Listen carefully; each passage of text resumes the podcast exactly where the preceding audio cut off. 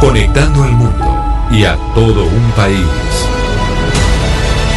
Oscar Montes, Ana Cristina Restrepo, Hugo Mario Palomar, Diana Mejía, Gonzalo Lázari, Valeria Santos, Rodrigo Pombo y Camila Zuluaga lo acompañan desde este momento en Mañanas Blue. Cuando Colombia está al aire.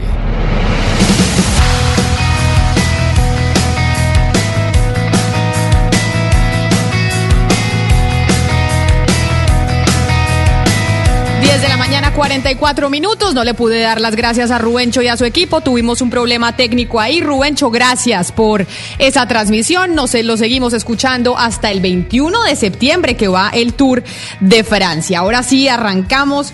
Mañanas Blue cuando Colombia está al aire. Esta siguiente sección vamos hasta la una de la tarde con toda la información de Colombia y el mundo. Estamos en 2 de septiembre. Y ayer tuvimos el primer día, el primer día de normalidad, digámoslo así, después de las cuarentenas. ¿A usted cómo le fue, Pombo? ¿Cómo le fue en ese primer día de normalidad? ¿Le cambió algo o no le cambió nada?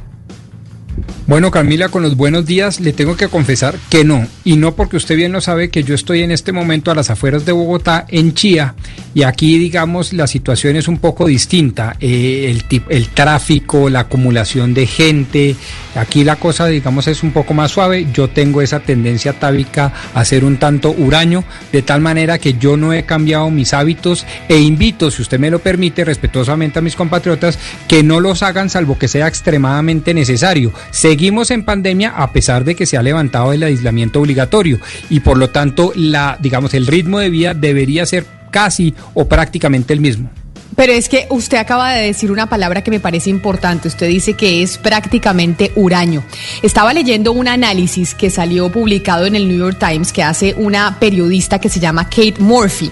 Y ella hace toda una investigación con expertos psicólogos de diferentes partes del mundo, en donde hablan de cómo ahora nosotros somos socialmente extraños y hemos cambiado en nuestras interacciones sociales. Y han hecho investigaciones de lo que pasa con los seres humanos cuando están socialmente distanciados, ya sea porque lo quieren hacer o porque les tocó, como este caso de la pandemia. Hicieron investigaciones con gente en las cárceles, por ejemplo, con gente, con astronautas, con gente que ha hecho aislamiento porque se ha ido a la Antártida a hacer algún tipo de investigación y hablan cómo incluso esa capacidad de socializar entre nosotros, Pombo, es como los músculos. Si usted no ejercita un músculo, el músculo se le atrofia.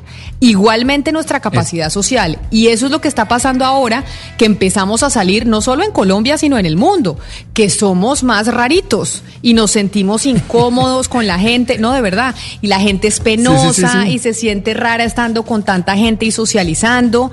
Y sabe que, Ana Cristina, usted que está con su familia en su casa y usted tiene la casa llena, porque usted está con hijos, marido, mamá, con todo el mundo, Sabe que dicen también estos investigadores que muchas veces así usted, así usted esté con su familia no significa que no pueda estar sola que no se sienta sola, porque esa interacción social con aquel que usted no conoce, con aquel que usted está en la calle y le dice, ¿qué hubo? ¿Qué más? Me da un café, me da un tinto, con aquel que ve en el restaurante al lado, esa interacción también es importante para, para el ser humano. ¿Usted se ha sentido eh, rarita socialmente por estos días y ahora que ya empezamos la normalidad? Camila, también leí ese, ese informe, me pareció muy interesante. es decir, como no he salido tanto, no sé qué tan rara estoy. Y pues si los que somos raros de por sí antes del, de la pandemia, pues entonces vamos a salir todavía más raros. Pero, pero acuérdese, Camila, que tuvimos una, tuvimos, me parece que fue una psicóloga aquí en el programa que nos dijo que para cambiar los hábitos con cuatro semanas eh, bastaba. O sea, los seres humanos eh, con cuatro semanas de un cambio brusco de hábitos bastaba para tener nuevas, eh, nuevas conductas. Entonces yo creo que eso, pues aunado a lo que dice ese análisis de Kate Murphy, dice muy claramente pues que, que ya vamos a tener un, un comportamiento muy raro. Pero yo creo, Camila, que con esta entrada, eh, pues se acaba la, cuarentena, pero, pero sigue la pandemia. Hay, hay, digamos, dos cosas que a mí me dan eh, un poco de temor. Una es que no vayan a poner otra vez el pico y placa. Yo creo que tienen que poner otra vez el pico y placa. Creo que es absolutamente necesario que se vuelvan a implantar los pico y placa.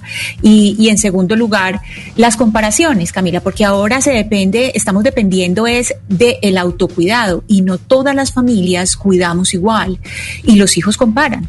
¿Cierto? Comparan y algunas familias son menos cuidadosas que las familias de ellos y se van a dar cuenta que ya sí hay otros que están en la calle y ellos no pueden o que van a estar haciendo actividades que a ellos eh, pues no se les va a permitir porque son familias más cuidadosas. Es decir, ese, esa forma de comparación entre, entre las familias va a ser algo eh, muy interesante porque antes éramos todos guardados y todos nos tocaba bajo la misma norma. Ahora sí es la norma de cada familia.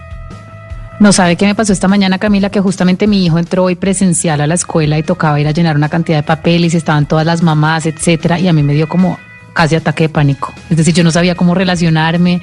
Además es súper incómodo porque si es el codo, si es de lejos, hay unas que se acercan a darle beso a uno y uno es, no, espérate un segundo. Y la verdad es sí, la verdad uno sí eh, tiende a crear una costumbre y llevamos mucho tiempo aislados, claro, con la familia y ya, y no estamos, no estamos acostumbrados, ya nos desacostumbramos a relacionarnos y a socializar y a lo que llaman en inglés el small talk, que es la, la, la conversación mundana y pequeña con la persona con la que uno se encuentra en la calle. Eso uno se le olvida. Entonces ya hay una incomodidad alrededor de cómo vamos a volver a aprender a socializar, porque es que somos animales de costumbre, al final todo es costumbre, estamos acostumbrados a socializar y ya nos desacostumbramos a eso y toca volver a aprender. a mí me impresionó mucho porque me pasó esta mañana, entonces qué bien que usted haya traído el tema a la mesa. Porque es que es que me pareció impresionante porque no es solo nosotros en Colombia que estamos empezando a salir nuevamente, sino eso está pasando en el planeta entero. Por eso esta cuarentena y esta pandemia es el mayor em, ensayo social que estamos haciendo, es el mayor experimento, Hugo Mario, porque todos estuvimos encerrados, o muchos, y volver a socializar y socializar es algo fundamental en el ser humano. Dicen los expertos, oiga, eso es como usted comer o como recibir el sol, socializar y no solo socializar con su pareja, sino socializar con gente nueva y que usted ni siquiera conozca. ¿Hace cuánto usted no conoce a alguien nuevo, Hugo Mario? Una persona nueva que haya conocido en los, hace mucho. No, no, no. Al menos presencialmente no, no. O sea, de pronto virtualmente he interactuado con alguien por Twitter, no sé, algo así, pero, pero que me, que haya conocido yo recientemente a alguien en estos cinco meses, estoy echando cabeza, Camila, y no, no recuerdo. Ahora, lo, lo que sí es cierto es que la pandemia nos volvió desconfiados, eh, seres humanos desconfiados, sobre todo, Camila, todo es motivo de sospecha. En dónde me siento, qué es lo que toco, qué cojo, quién se me acerca. O sea, todo el tiempo estamos desconfiando eh, por, por el tema de, del contagio y obviamente pues esta situación no va a ser fácil de volver de, volver a retomar el tema de la normalidad más cuando no pues claro. ya las congestiones en las calles de vehículos se está viendo congestión también en los sistemas de transporte masivo y la gente está viviendo en medio de una paranoia pero mire, acá me escribe una oyente en el 301-764-4108, que es nuestra línea de WhatsApp. Ahí se comunican con nosotros. Me escribe Diana lo siguiente, y es, ¿y qué vamos a decir de los niños? Que, por ejemplo, el hijo de ella nunca había sido tan sociable y ahora en adelante, pues imagínese, Oscar, cómo va a ser. Si usted de niño era penoso, lo guardaron cinco meses. No Sí, sigue guardado porque al colegio y al jardín no va a volver, pues no va a volver o no sabemos cuándo vuelvan. Imagínese cómo va a desarrollar esos, em, ser sociable, cómo va a desarrollar esas funciones de estar con otros. Camila, es que es un verdadero reto, eh, con los buenos días para usted, para toda la mesa, desde este Caribe inmenso, es un verdadero reto para todos, para los niños, para nosotros, para, para las mujeres, para los hombres, para todos, porque es una experiencia nueva, esto que llama la nueva normalidad. Pero Camila, mire, mm, aquí en el Caribe que somos tan efusivos, que nos abrazamos, que estamos constantemente en contacto físico, nos va a costar bastante, ¿sabe? Yo sí creo que nos va a costar y además le quiero confesar algo, Camila. Yo estoy aterrado por la cantidad de gente que hay en la calle. Es impresionante. Entonces el llamado es como para decir, oiga, controlémonos un poco porque todavía falta mucho. Pero sabe que Camila, con respecto a los niños que usted estaba diciendo, yo sí creo que los niños tienen una capacidad, digamos, mucho más importante grande que los adultos de resiliencia y de adaptabilidad. Es decir, hoy justamente pues, yo fui al colegio, todos se abrazaron como si nada, estuvieron ahí normal. Yo, bueno, no se abracen, no se toquen tanto, pero como si no hubiera pasado tiempo. Yo sí creo que los niños son mucho más fáciles de adaptarse a estas circunstancias y de volverse a adaptar y volver a aprender y desaprender que nosotros. Nosotros al final nos cuesta muchísimo, muchísimo más trabajo. Y una cosa es que yo pueda hablar con una persona como mi mamá, como mi hermana, que tengo esta relación, digamos, mucho más íntima, pero esa capacidad de hablar de, de cosas superficiales con esa persona que uno se encuentra, hay veces de repente y esa capacidad de, conversación, digamos que hay veces puede ser incómoda, pero que uno adquiere esa capacidad para, digamos, poder sobrevivir en sociedad, eso se olvida y eso es lo que nos va a tocar volver a aprender y eso es incómodo. Eso es la verdad, lo que nos ha tocado, digamos, eh, pues de, lo que hemos estado abstraídos y lo que nos toca en este momento empezar pues otra vez a ejercer y es una capacidad y es una habilidad que se nos está olvidando, la verdad. Por eso me pareció interesante ese artículo. De hecho, aquí Julián, otro oyente que nos escribe en el 301-764-4108, nos dice que él se siente, Ana Cristina, raro socializando con la gente, que uno se ha vuelto más selecto incluso con el círculo de amigos. Y uno, y mucha gente lo que le está pasando, y dicen los expertos en ese artículo, es a la gente le empieza a dar pereza socializar. Le empieza, entonces prefiere y dice, ay, no, yo mejor me voy a mi casa, me leo un libro o me veo una serie de Netflix que voy a verme yo con esta gente, porque eso se vuelve también un ejercicio. Sí, Camila, pero sabe que precisamente hoy con, con esta conversación eh, recordé, yo no sé si ustedes se acuerdan, hace más o menos dos años, un poco menos, que publicaron una investigación en, en esta revista científica Scientific Reports, que era sobre un hallazgo y ese hallazgo era sobre una persona eh, que tenía, hicieron un hallazgo arqueológico sobre una persona curada y dentro de todas esas eh, que había sido curada, y dentro de todos esos eh, hallazgos, pues o las conclusiones que sacaron era que el cuidado del otro es algo propio de nuestra especie y eso, según este estudio, fue lo que permitió a los homínidos suprimir la expansión de enfermedades, es decir, mirar cómo cuidando los, los unos a los otros también es una forma de, sobrevivir como, como especie. Entonces yo creo que esta es una, una prueba, como usted decía, un experimento social, pero también recordar que es algo eh, primitivo, o sea, cuidarnos ha sido eh, algo primitivo y que nos distingue de otras especies y, y, remitirse a lo que somos en el origen, es decir, más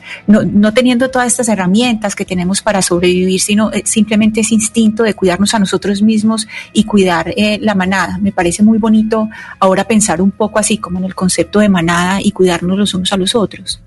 Pero mire, y le tengo un último comentario de una oyente. Liz nos dice que ayer que justo ayer estuvieron en un cumpleaños de una amiga de ella y que efectivamente fue muy incómodo volverse a ver y no saber cómo actuar, que muchas veces la gente tiene angustia De, de, si se quita el tapabocas, de no se lo quita, que si no se lo quita será que es grosera y sobre todo ella es del Caribe y que sobre todo allá en el Caribe, como Oscar decía, son muy expresivos, se dan abrazos, entonces no saber uno cómo, cómo es, mejor dicho, llego y qué hago, le doy beso, no le doy beso, me quito el tapabocas, Ana Cristina, no me quito el tapabocas, lo abrazo, no lo abrazo, no tenemos ni idea cómo interactuar ahora entre nosotros que nos estamos volviendo a ver.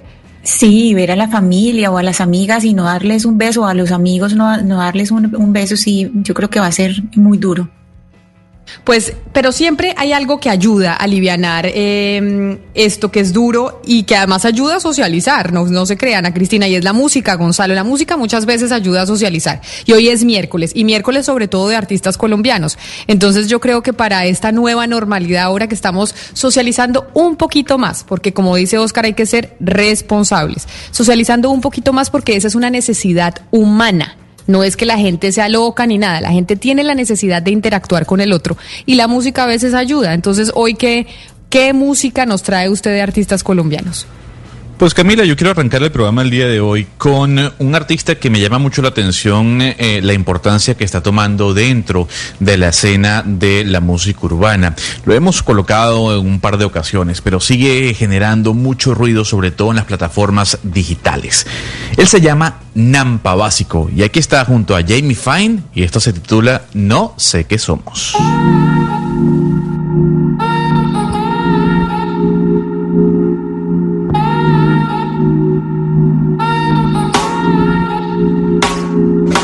No sé qué somos, no sé qué, sientes, no. Yo igual te tomo, tú igual me mientes. No sé qué somos, no sé qué, somos, no sé qué sientes. Yo igual te tomo, tú igual me mientes dónde estás, yo no sé lo que haces. De mantenernos juntos no fuimos capaces. Vivíamos sin guía para hacer las paces. Más te llevo conmigo, pase lo que pase. Y desde acá te pienso, desde acá te siento, oh no. Tu cuerpo Bueno, ya que usted nos puso su música, Gonzalo, ayer fue, tú no sabes la cantidad de mensajes que recibí por cuenta de la noticia que usted nos trajo de Australia, en donde se está, si se tramita una ley en el Congreso de ese país, pues Facebook no va a permitir compartir más información noticiosa. Pero ahora Facebook vuelve a hacer noticia porque reveló que otra vez Rusia tiene una operación que está ligada a la desinformación utilizando las redes sociales. Efectivamente, Camila, la compañía liderada por Mark Zuckerberg el día mm, de ayer en horas de la noche publicó un informe en el que mm, básicamente describe cómo se desmanteló eh, toda una estrategia o toda una operación ligada a la inteligencia o a la agencia rusa de inteligencia, en cual, Camila, habían 13 cuentas de Facebook eh, y dos páginas eh, que se hacían pasar por periodistas, en este caso para hablar, para lanzar, para publicar noticias falsas. Eh, Facebook se dio cuenta de la situación y eliminó esos 13, esos 13 usuarios o esas 13 cuentas y esas dos páginas eh, ligadas al fanpage. Lo interesante de este tema, Camila, es que Facebook está trabajando de la mano con el FBI eh, y, lo que, y lo que anunció la compañía es que la inteligencia rusa creó un programa de realidad virtual para que las fotografías de las personas dentro de estas páginas web o de estos perfiles de Facebook fuesen mm, muy parecidos a la realidad. Eran personas ficticias. em, imágenes ficticias que fueron creadas a través de una plataforma o un programa muy avanzado por, eh, por parte de la agencia rusa. En, en este caso lo que dice Facebook Camila es que detrás de esas cuentas se hablaban de la justicia social y racial en los Estados Unidos, de la política de la OTAN, de la política de la Unión Europea, de los presuntos crímenes eh, de guerras occidentales, en fin, toda una creación de fake news que sin duda alguna tienen un toque especial, sobre todo por las elecciones que vamos a vivir en el mes de noviembre en los Estados Unidos. Y a propósito de las elecciones, otra vez Facebook en la mitad eh, del panorama electoral y la manipulación y los rusos ahí metidos. Pero a propósito de las elecciones, Valeria, las últimas encuestas que dicen, es decir, nosotros aquí ya hicimos la apuesta, la apoya, la única que, le, que dice que gana Biden es usted. De resto, toda la mesa dice que va a ganar Trump. Pero las encuestas que están diciendo en este momento, las más recientes.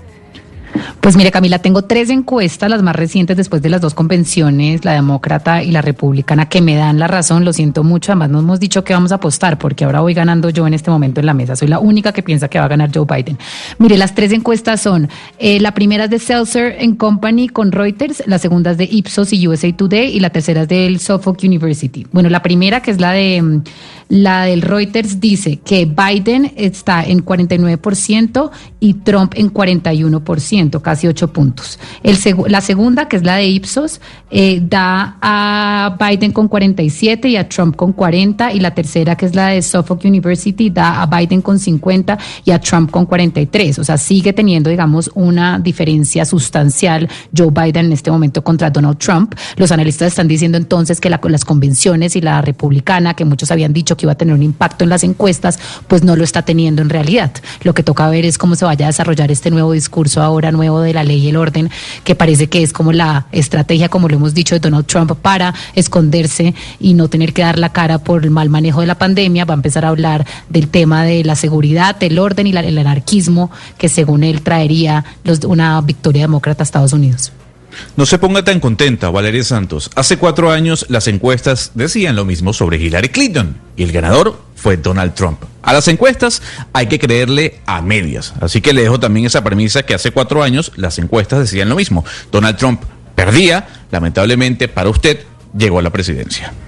Pues por eso es que yo digo que muchos en la mesa estamos dándole la apuesta a Trump, a pesar de que no es que en la mesa queramos que gane Donald Trump, sino que creemos que eso es lo que va a pasar. Pero las elecciones en Estados Unidos van a definir muchas cosas para América Latina, sin duda alguna. No solo para América Latina, sino para el planeta y para el futuro de nuestra humanidad. Pero para Colombia y para Venezuela, sin duda alguna va a ser importante. Gonzalo, la noticia de la que hablamos ayer precisamente fue el indulto que le dio a algunos líderes de oposición el gobierno de Nicolás Maduro. Tuvimos a un eh, diputado, nos decía esto aquí no es indulto, esto es una farsa porque básicamente yo no soy ningún delincuente y no podemos creer en ese tipo de indultos. ¿Qué más ha pasado hasta hoy después de ese anuncio de Nicolás Maduro? Pues eh, Camila, eh, eh, la grieta en la oposición venezolana cada vez se hace más presente, tomando en cuenta lo que hemos hablado en estos días, las tres posiciones que hay de los líderes que guían a esta bancada política en el país vecino. María Corina Machado, por un lado, con 20 Venezuela, Juan Guaidó y los partidos que lo apoyan, y Enrique Capriles Radonsky. ¿Han seguido soltando algunos presos políticos, Camila? El día de ayer en horas de la tarde salieron otros opositores que se encontraban en la cárcel de Ramo Verde. Eh, esto como un acto tal vez de encontrar la paz, entre comillas, como lo diría el presidente Nicolás Maduro en voz del que fuese ministro hasta el día de ayer de comunicaciones, Jorge Rodríguez, porque anunció que se lanzaba a, la candidatura eh, para jugar una silla en la Asamblea Nacional. La oposición dividida, Camila, entre estas tres vertientes, se ha conocido en este caso por parte de María Corina Machado una posición muy fuerte, sobre todo en contra de la actuación de Juan Guaidó y de cómo ha liderado la bancada de la oposición eh, con respecto a lo que está sucediendo con el presidente Nicolás Maduro. Y precisamente por eso estamos en comunicación con María Corina Machado, que como lo dice usted, es coordinadora de 20 Venezuela, una de las tres cabezas líderes de la oposición de ese país. María Corina, bienvenida a Mañanas Blue. Mil gracias por estar con nosotros a esta hora. Qué placer saludarla. Igualmente, Camila, te agradezco mucho esta oportunidad. Y mire, yo ayer escuchaba a mi compañero de mesa de trabajo, Gonzalo Lázari, que es compatriota suya, suyo, que es venezolano, y decía, en Venezuela muchos están cansados, estamos cansados de que la oposición no se ponga de acuerdo y que la oposición no llegue a nada y la división haya hecho que incluso se le permita al régimen de Nicolás Maduro seguir en el poder. Usted como una de las cabezas visibles de esa oposición, ¿qué le dice a esa ciudadanía venezolana que incluso mucha está aquí en Colombia que dice, bueno, pero ¿cuándo van a estar de acuerdo? ¿Cuándo van a tener un plan común? Digo, en la desesperación tenemos problemas de comunicación. María Corina, permítame porque creo que estamos teniendo, pero yo les yo la estoy eh, perdiendo. Voy a ver eh, si cuadramos bien la llamada porque no no la escuchamos y, se, y se nos va. Lo cierto, Camila, es que pues María Corina ha sido, digamos, en este momento, o es de las opositoras o de las críticas más grandes que tiene el señor Juan Guaidó. Hay que recordar a los oyentes que María Corina, pues sí ha estado mucho más a favor de una intervención militar internacional y lo que le reclama Juan Guaidó al final es que no haya activado esta, el, el TIAR, digamos, para poder tener un apoyo internacional a una intervención militar. Es de pronto la facción más radical de la oposición que cree que la única forma de sacar a Maduro del poder es por medio de una intervención militar con la ayuda de los otros países, Camila. Pues hay que decir algo, Camila, y es una pregunta que le tengo a María Corina y tiene que ver con la posible negociación que habría hecho Enrique Capriles Radonsky con el presidente Nicolás Maduro para la liberación de estos presos políticos con miras a las elecciones que van a ocurrir el 6 de diciembre. Lo que está buscando Nicolás Maduro es legitimar eh, frente al escenario internacional estas elecciones a la Asamblea Nacional. La pregunta es, ¿al venezolano de a pie no le interesa si el entorno internacional legitima o no estas elecciones del 6 de diciembre. Al, ciudadano a pie venezolano lo que le interesa es que se resuelvan sus problemas y lamentablemente ni el gobierno de Nicolás Maduro lo está haciendo ni tampoco la oposición está ayudando a que eso ocurra por la división tan fuerte que hay dentro de la misma. Y ahora sí creo que retomamos la comunicación con María Corina. María Corina, ¿me escucha? Te escucho mejor y disculpa la, falta de, la señal, pero ustedes saben cómo está la situación en Venezuela con los servicios públicos. Bueno, eh, retomando lo que te decía, Camila, yo, yo creo que la sociedad venezolana está muy clara y al igual que, el pueblo colombiano, en el sentido de que estamos enfrentando un sistema criminal que ha ocupado el país, no solamente en la presencia de la guerrilla de la FARC y 17 estados, eh, los carteles de la droga, grupos terroristas de Hamas y Hezbollah, más todas las estructuras criminales que se dedican al contrabando de combustibles, minerales y hasta de personas. Eh, ellos eh, significa que, el país está prácticamente somalizándose. 214 de 335 municipios de Venezuela, Camila, tienen eh, grupos criminales armados desplegados. Y ahora tú le agregas la dimensión geopolítica, la presencia de militares rusos, de agentes cubanos y de agentes iraníes, como el propio presidente Iván Duque ha denunciado la pretensión del régimen de adquirir misiles iraníes de mediano y largo alcance, pues entonces yo te pregunto, ¿creen ustedes que esto es un sistema que va a ceder el poder por la vía de, los votos y de los diálogos? Entonces yo creo que aquí la sociedad está muy clara de la naturaleza que, del régimen que enfrentamos. Esto no es una dictadura, esto es otra cosa, es un sistema criminal con vocación expansionista que tiene a Colombia en la mira y hemos visto los eventos terroristas que han tenido lugar en el territorio de Colombia fomentados, auspiciados por el régimen venezolano, que busca desestabilizar las democracias de Occidente. Entonces, el régimen tiene todas estas fuerzas por detrás. Evidentemente la sociedad venezolana le está pidiendo a las democracias de Occidente que acompañen nuestra lucha. Entonces, aquí hay dos posiciones, Gonzalo, no son tres, aquí hay dos posiciones aquellos que están dispuestos a cohabitar con la tiranía y a participar en farsas electorales, que se han quitado las caretas en estos días. Y esos son los que están traicionando a Guaidó. Esos son los que han traicionado al interinato. María Corina, pero se entiende por una comunicación que usted dio, entiendo, el fin de semana sobre cuál sería o habría sido la solución para Venezuela y que muchos sí entendieron como una intervención militar, a la que incluso ya Estados Unidos respondió como pensar en una intervención militar es casi que realismo mágico. En Venezuela no se va a solucionar el tema de Nicolás Maduro con una intervención militar. Su propuesta, ¿cuál es? Es decir, ¿Cuál es la propuesta del movimiento que usted lidera? ¿Cuál es la solución a lo que está sucediendo en su país, a esta división que existe no solo en, eh, en la oposición, sino incluso en el mismo país? No, yo no diría que este país está dividido, con todo respeto, Camila, todo lo contrario. Sale a la calle, incluso pregúntale a los venezolanos que están en Colombia. Venezuela está más unida que nunca, clamando la salida de este régimen porque de manera intencional y sistemática está violando los derechos humanos y acabando con una sociedad.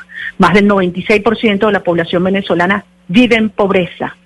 35% de los niños de menos de 5 años tienen eh, desnutrición crítica y aquí hay el riesgo de un conflicto armado que crece cada día. Entonces, no, la sociedad venezolana está unida y está clara hoy en día que no es con farsas electorales, son 29 elecciones y 15 referendos que hemos tenido bajo el chavismo y todos han terminado igual. No es uno, son 13 episodios de diálogo y este régimen se burló desde el Papa Francisco, pasando por la Unión Europea, hasta los cancilleres de México y de Chile. Por ahí no es, Camila. Nosotros no estamos planteando una invasión, eso es lo que dice el régimen cubano, que quiere tergiversar nuestro planteamiento. Eh, eso es banalizar una situación mucho más compleja. Venezuela está viviendo un conflicto no convencional, como insisto, te decía, con las fuerzas del crimen mundial por detrás, el Foro de Sao Paulo y el Grupo de Puebla, y solo construyendo una amenaza real que le haga sentir al secuestrador que tiene a Venezuela como rehén, que tenemos una fuerza superior, va a entrar en efecto la disuasión que hará que estos vayan cediendo. Mira, ya hay cosas que están ocurriendo. La operación antinarcóticos que se ha desplegado en el Caribe con 22 países, en el que está participando Colombia, por cierto, y donde además se han eh, recientemente, la semana pasada, incautado casi 12 toneladas de drogas. Eh, la incautación de la gasolina que venía de Irán, más de un millón de barriles de gasolina, esos son acciones de fuerza, Camila. Eh, la la inteligencia internacional, la justicia internacional y la policía internacional que ha detenido a Alex Saab, uno de los principales testaferros del régimen en Cabo Verde, esas son acciones de fuerza. Ahora, obviamente hay que avanzar por una ruta y crear la, la, la, amenaza sobre el régimen para que entienda que no va a poder salirse con la suya. Pero, pero doctora Machado, perdone, yo le pregunto, pero es que esta amenaza, para que en realidad se, se, se, traduzca en una amenaza real, pues tiene que ser real. Y en este momento, cuando uno mira el plano geopolítico, uno no pues puede ver que haya algún país que vaya a apoyarlos ustedes por lo menos en una intervención militar o que vaya por lo menos a apoyarlos ustedes en una amenaza de una intervención militar. Estados Unidos, por más de que Donald Trump, el señor Bolton salgan con 500 mil efectivos para Venezuela, todo el mundo sabe que Donald Trump no está a favor de una intervención militar y a Colombia también le queda muy difícil apoyar algo así. Usted no se queda sola en este planteamiento de que esta es la única forma de, de, que, de que en Venezuela haya democracia. Absolutamente no, y yo creo que muchos de nuestros aliados están claros que hay que construir esa amenaza real porque de lo contrario yo te pregunto, ¿cómo va a estar Venezuela dentro de seis meses o un año si esto continúa como va? ¿Cómo va a estar Colombia y cómo va a estar el resto de la región? El costo de no actuar, el costo de no salvar a Venezuela es infinitamente mayor que asumir de una vez por todas que hay que construir estas acciones que van a socavar los tres pilares sobre los cuales hoy se sostiene la tiranía. El sistema de represión, el sistema de propaganda y el sistema de financiamiento criminal. Hay acciones en marcha y hay que acelerar y apretar y aislar aún más a la tiranía. Mira lo que ha ocurrido ayer. El canciller turco en Venezuela ha con a quebrar a sectores de la oposición para que participen en una farsa electoral. El canciller turco, es decir, uno de los grandes aliados del régimen de Maduro que ha contribuido a bypasear las sanciones y a permitir el ingreso de dinero criminal, del, del oro de sangre a la tiranía. Entonces, si Occidente se cruza de brazos, los criminales actúan. Y esto ya no es un tema solamente de solidaridad con Venezuela. Camila, yo sé que eso ustedes lo tienen muy, muy claro. Esto es una amenaza real a la seguridad nacional de Colombia, de Brasil, del Caribe, de los Estados Unidos? ¿O es que se va a esperar que se instalen los misiles iraníes en territorio venezolano para que entonces se decidan actuar? Es que esa es la pregunta. ¿Qué más tiene que pasar? Pero señora Machado, usted menciona algo interesante y tiene que ver con Turquía. Eh, eh, usted mencionaba también y criticaba duramente a Juan Guaidó con respecto a cómo ha liderado a la oposición durante estos más de 17 meses. Yo le quiero hacer una pregunta muy precisa y concisa. Enrique Capriles Radonsky, que es el otro, la otra ala de la oposición, la otra cabeza de la oposición, negoció con el gobierno de Maduro la salida de estos presos políticos para participar en unas elecciones ¿Sí o no? ¿Enrique Capriles le dio la mano al gobierno de Maduro? Esa pregunta, Enrique Capriles, ¿no le parece? Ahora, eso fue lo que afirmó el presidente ayer. Eso es lo que ha afirmado el gobierno interino. Ahora, de nuevo, mi, mi respuesta a su planteamiento es, no apoyado más la ruta del gobierno interino de lo que lo hemos hecho nosotros. Lo que nosotros estamos diciendo transcurrido 17. Que aquí quedan, que aquí hay yo sé que las cosas en Venezuela y como usted mismo lo dice, los servicios públicos son muy complejos. Vamos a ver qué pasa con la llamada, Gonzalo.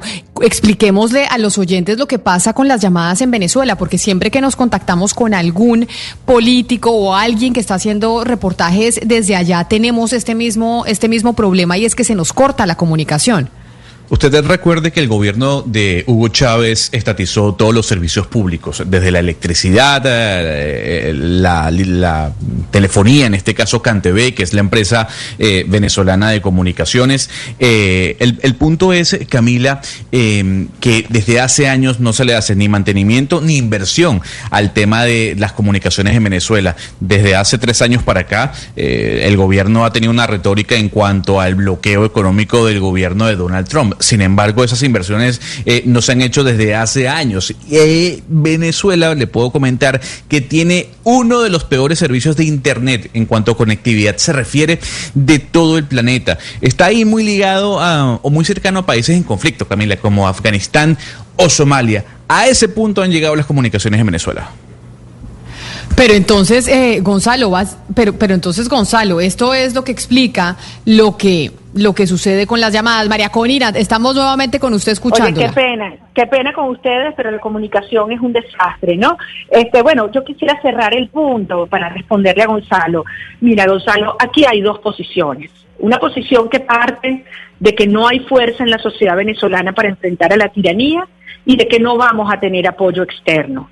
Y esos actores por lo tanto, dicen que no hay otra opción sino aceptar los términos de rendición que ofrece eh, Maduro en esta farsa electoral que al final es un proceso que no reconocen nuestros aliados, no reconoce Colombia, no reconoce Brasil, no reconoce los Estados Unidos y no reconocemos los venezolanos.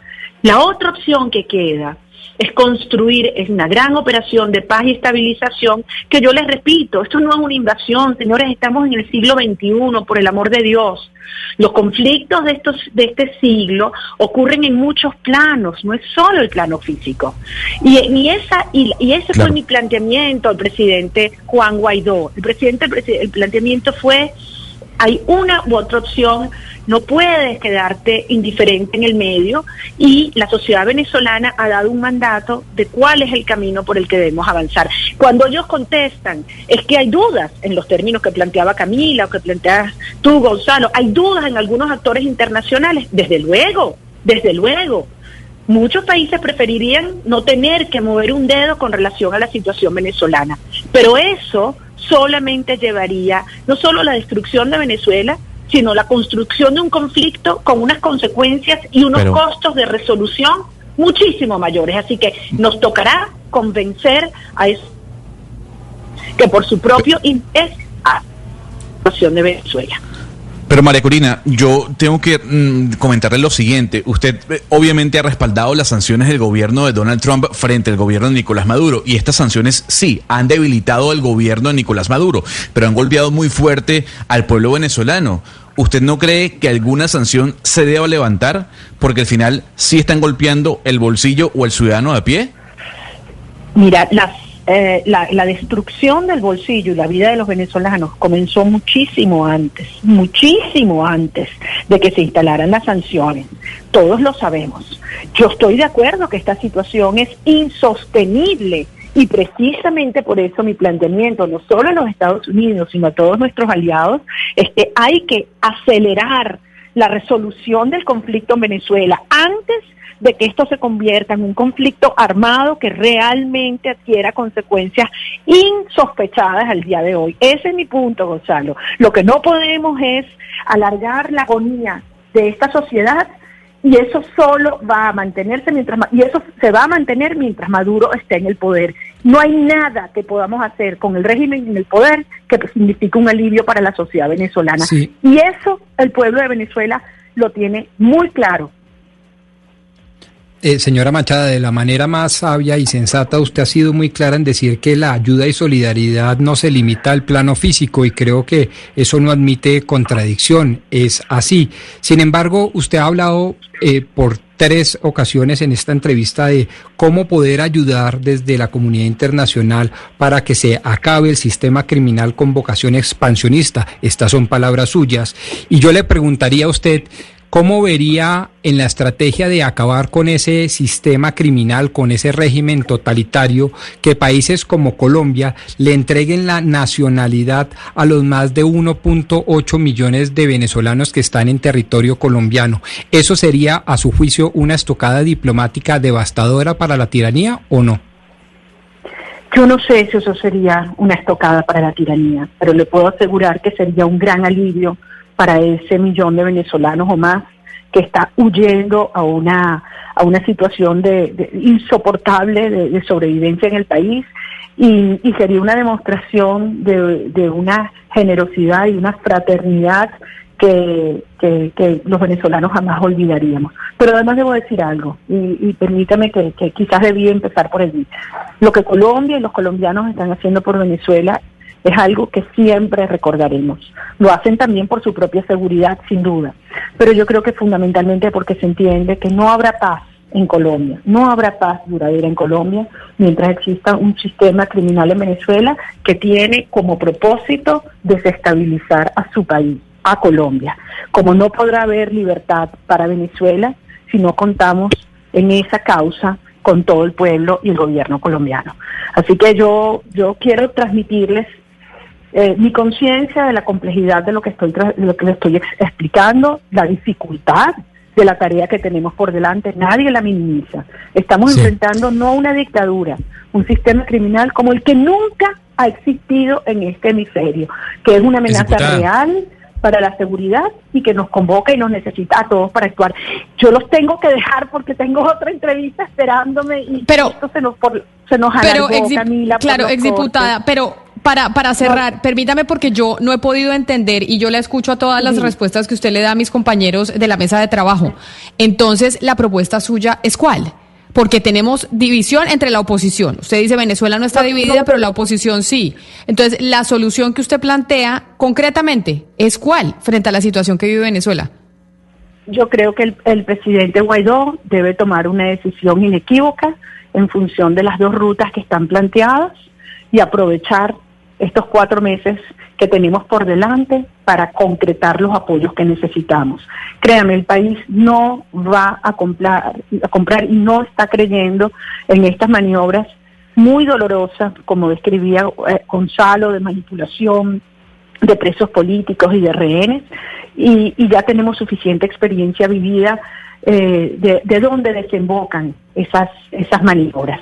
Pero discúlpeme que yo que yo no la entienda, perdóneme porque es que no puedo entender. Esa decisión inequívoca es cuál? ¿Cuál es la decisión que debería tomar eh, Juan Guaidó? Las trampas, no, que Juan Guaidó decida, eh, digamos de manera clara, Camila, que no va a acompañar esa ruta de la cohabitación, este, que descarta completamente los, los falsos diálogos y que suma todas las voces de la Asamblea Nacional a la de la Venezuela conseguir los apoyos que aún necesitamos para avanzar en el desalojo de la tiranía y en la de nuestro país. El tiempo... ¿Y, no sería, es diputada, no sería más fácil que renunciara Guaidó a la presidencia interina y que asumiera otra persona para lograr un consenso en, contra del régimen? que aún le quedan aquí no hay más dentro de la sociedad Sí, lamentablemente volvemos a tener los problemas con las comunicaciones. Ya sé que tenía que ir la exdiputada María Corina Machado, quien muy amablemente nos atendió desde Venezuela. Y yo le entendí a la respuesta a su pregunta, Hugo Mario, pues que dice que no, que a Juan Guaidó le quedan cuatro meses y que tiene que tomar una decisión. O sea, básicamente no aceptar aquí las dádivas, entre comillas, que está ofreciendo Nicolás Maduro, sino unir a la oposición es lo que yo entiendo y ser, eh, y pues tomar una ala más radical. Pero eso es lo que no ha logrado Guaidó, Camila. ¿Cuánto lleva Guaidó como presidente interino? Bueno, lo reconocen muchos países en el mundo, entre esos Colombia, pero finalmente no ha logrado un consenso ni entre la oposición ni entre los ciudadanos para, para eh, buscar la forma de, de, derrocar al régimen de Maduro. Es que eh, creo que ya es hora de que Guaidó dé un paso al costado y asuma ese liderazgo otra persona, puede ser la misma María Corina Machado, no sé quién otra persona podría ser Gonzalo, pero otra persona que tenga la capacidad de convocar a los venezolanos en torno a un gran propósito nacional en contra el, del El problema con la señora María Corina Machado y lo que estamos viendo y lo que acabamos de escuchar en esta entrevista es que ella, por más que diga que no es su estrategia, es la única estrategia que ella le parece creíble y legítima y es coordinar fuerzas internas que dice que ya las tiene, digamos, coordinadas porque ella habla de que no hay, no hay digamos, disenso dentro de Venezuela, pero también externas para su estrategia militar, que ella habla de que siempre tiene que haber el riesgo latente de que va a haber una estrategia militar. Y yo en este momento y sobre todo después de esta pandemia, no veo por ningún lado los ánimos internacionales pero para yo por eso en esta estrategia. Eh, yo por eso le insistí. es importante lo que está pasando en Venezuela, porque si uno mira lo que está haciendo el señor Capriles, eh, de abrir este espacio democrático, por más de que pueda ser una farsa de Maduro, por más de que vaya a salir mañana con un chorro de babas y si estaban secuestrados, eran presos políticos, etcétera pues es importante porque es por lo menos un paso para sentarse a hablar. Pero, es que, pero ahí es donde yo leo, porque yo, yo a ella por eso le insistí, lamentablemente se nos cortó la comunicación por los problemas eh, de teléfono que hay en Venezuela, pero yo a ella no le logré entender cuál era el plan, cuál era la propuesta. Entonces, ¿usted, usted le entendió que la propuesta sí es la intervención militar o por lo menos una pues es que ella ya lo ha dicho. Claro, ella ha dicho en todas las entrevistas y ella es el ala más radical y siempre ha hablado de que tiene que existir la posibilidad de una intervención militar. Entonces ella dice, no, pues yo no estoy llamando aquí a que haya una guerra, pero yo estoy diciendo que la única forma necesaria es que exista, el, exista la amenaza real de que puede haber una guerra. Es la única forma de que Maduro salga del poder. Y esa amenaza real en este momento no está, pero es que esa amenaza real no depende de Guaidó ni de ella. O sea, el señor Donald Trump ya se sabe y se ha dicho que él nunca creyó en esa estrategia de mano dura propuesta por Bolton. El señor Donald Trump no se va a meter en un conflicto en Venezuela. No, no, no, pero además, la crisis pero, pero además ya lo, lo dijeron ayer, dijeron hablar de una intervención militar es realismo mágico, citando a Gabriel García Márquez. básicamente esto es imposible, una intervención militar es imposible. Pero entonces usted dice, lo que quiere, lo que quiere María Corina es intervención militar o por lo menos ella cree que esa es la única salida. Gonzalo, ¿usted la interpreta de la misma manera? Sí, de la misma manera, pero yo tengo que corregir a Valeria porque, Valeria, uno no puede negociar en este caso con un gobierno, como lo dice el doctor Pombo, tiránico. El gobierno de Nicolás Maduro es un gobierno que tenía una estrategia de acabar con la oposición. Y la oposición también del chavismo, Camila. Hace dos semanas eh, el Tribunal Supremo de Justicia intervino los partidos políticos de izquierda que le dijeron a Nicolás Maduro, nosotros no lo vamos a acompañar en la coalición para las elecciones del 6 de diciembre. Lo respetamos y lo reconocemos como presidente, pero nosotros creemos que el PSUV, que es el Partido Socialista Unido de Venezuela, no lo ha hecho bien. Entonces no nos vamos con el gran polo patriótico. ¿Qué hizo el gobierno de Nicolás Maduro, Valeria? Básicamente intervenir todos los partidos políticos de la izquierda que en su momento acompañaron a Hugo Chávez y a Nicolás es que Maduro. Estamos de acuerdo, estamos Entonces, hablando de la peor en- dictadura de todas, estamos hablando del peor dictador, de un criminal, etcétera, pero no es que uno no se sienta a negociar con los amigos. ¿Usted qué más propone? Si no hay posibilidad de una intervención militar, este espacio que se acaba de abrir tiene que ser por lo menos aprovechado como una iniciativa para lograr una cantidad de consenso y traer veedores internacionales y tratar de negociar con el régimen, porque El ¿qué más van a hacer? Es que Valeria, ¿qué más van a hacer? Dígame cuál el es. si problema, usted a dice que no se puede sentarse a negociar con Maduro y tampoco va a haber una intervención militar, entonces ¿qué hacemos? A ver, lo, lo único que yo opino que puede ocurrir, más allá de la intervención militar e- extranjera, es que haya un golpe de Estado militar. Eso no va a pasar, porque el dinero fluye por las fuerzas militares y el poder de Nicolás Maduro está en las fuerzas militares. Pero el tema es, Valeria, que la oposición venezolana gallo- ganó la mayoría de los escaños en la Asamblea Nacional hace ya cuatro años. ¿Y qué hizo el, el gobierno de Nicolás Maduro para invalidar todas sus decisiones? Pues crear una Asamblea Gonzalo, Nacional pero- constituyente. Entonces, el, el tema es... mire, Oscar. Usted, usted escucha a, a María Corina Machado y ella fue muy clara y enfática en decir que ella no patrocina ni fomenta una intervención militar. Lo dijo claramente. Yo no entiendo por qué insistimos en la mesa en que María Corina está promoviendo una intervención militar. No lo ha hecho, no lo ha dicho y no lo está haciendo de esa forma. La estrategia de ella, como lo planteó, es buscar la forma de que se, se produzca, se asfixie el, régimen de- de Nicolás Maduro. Pero además le quiero decir lo siguiente, Gonzalo, usted que es venezolano y conoce muy bien la experiencia. Con Nicolás Maduro ninguna elección funciona.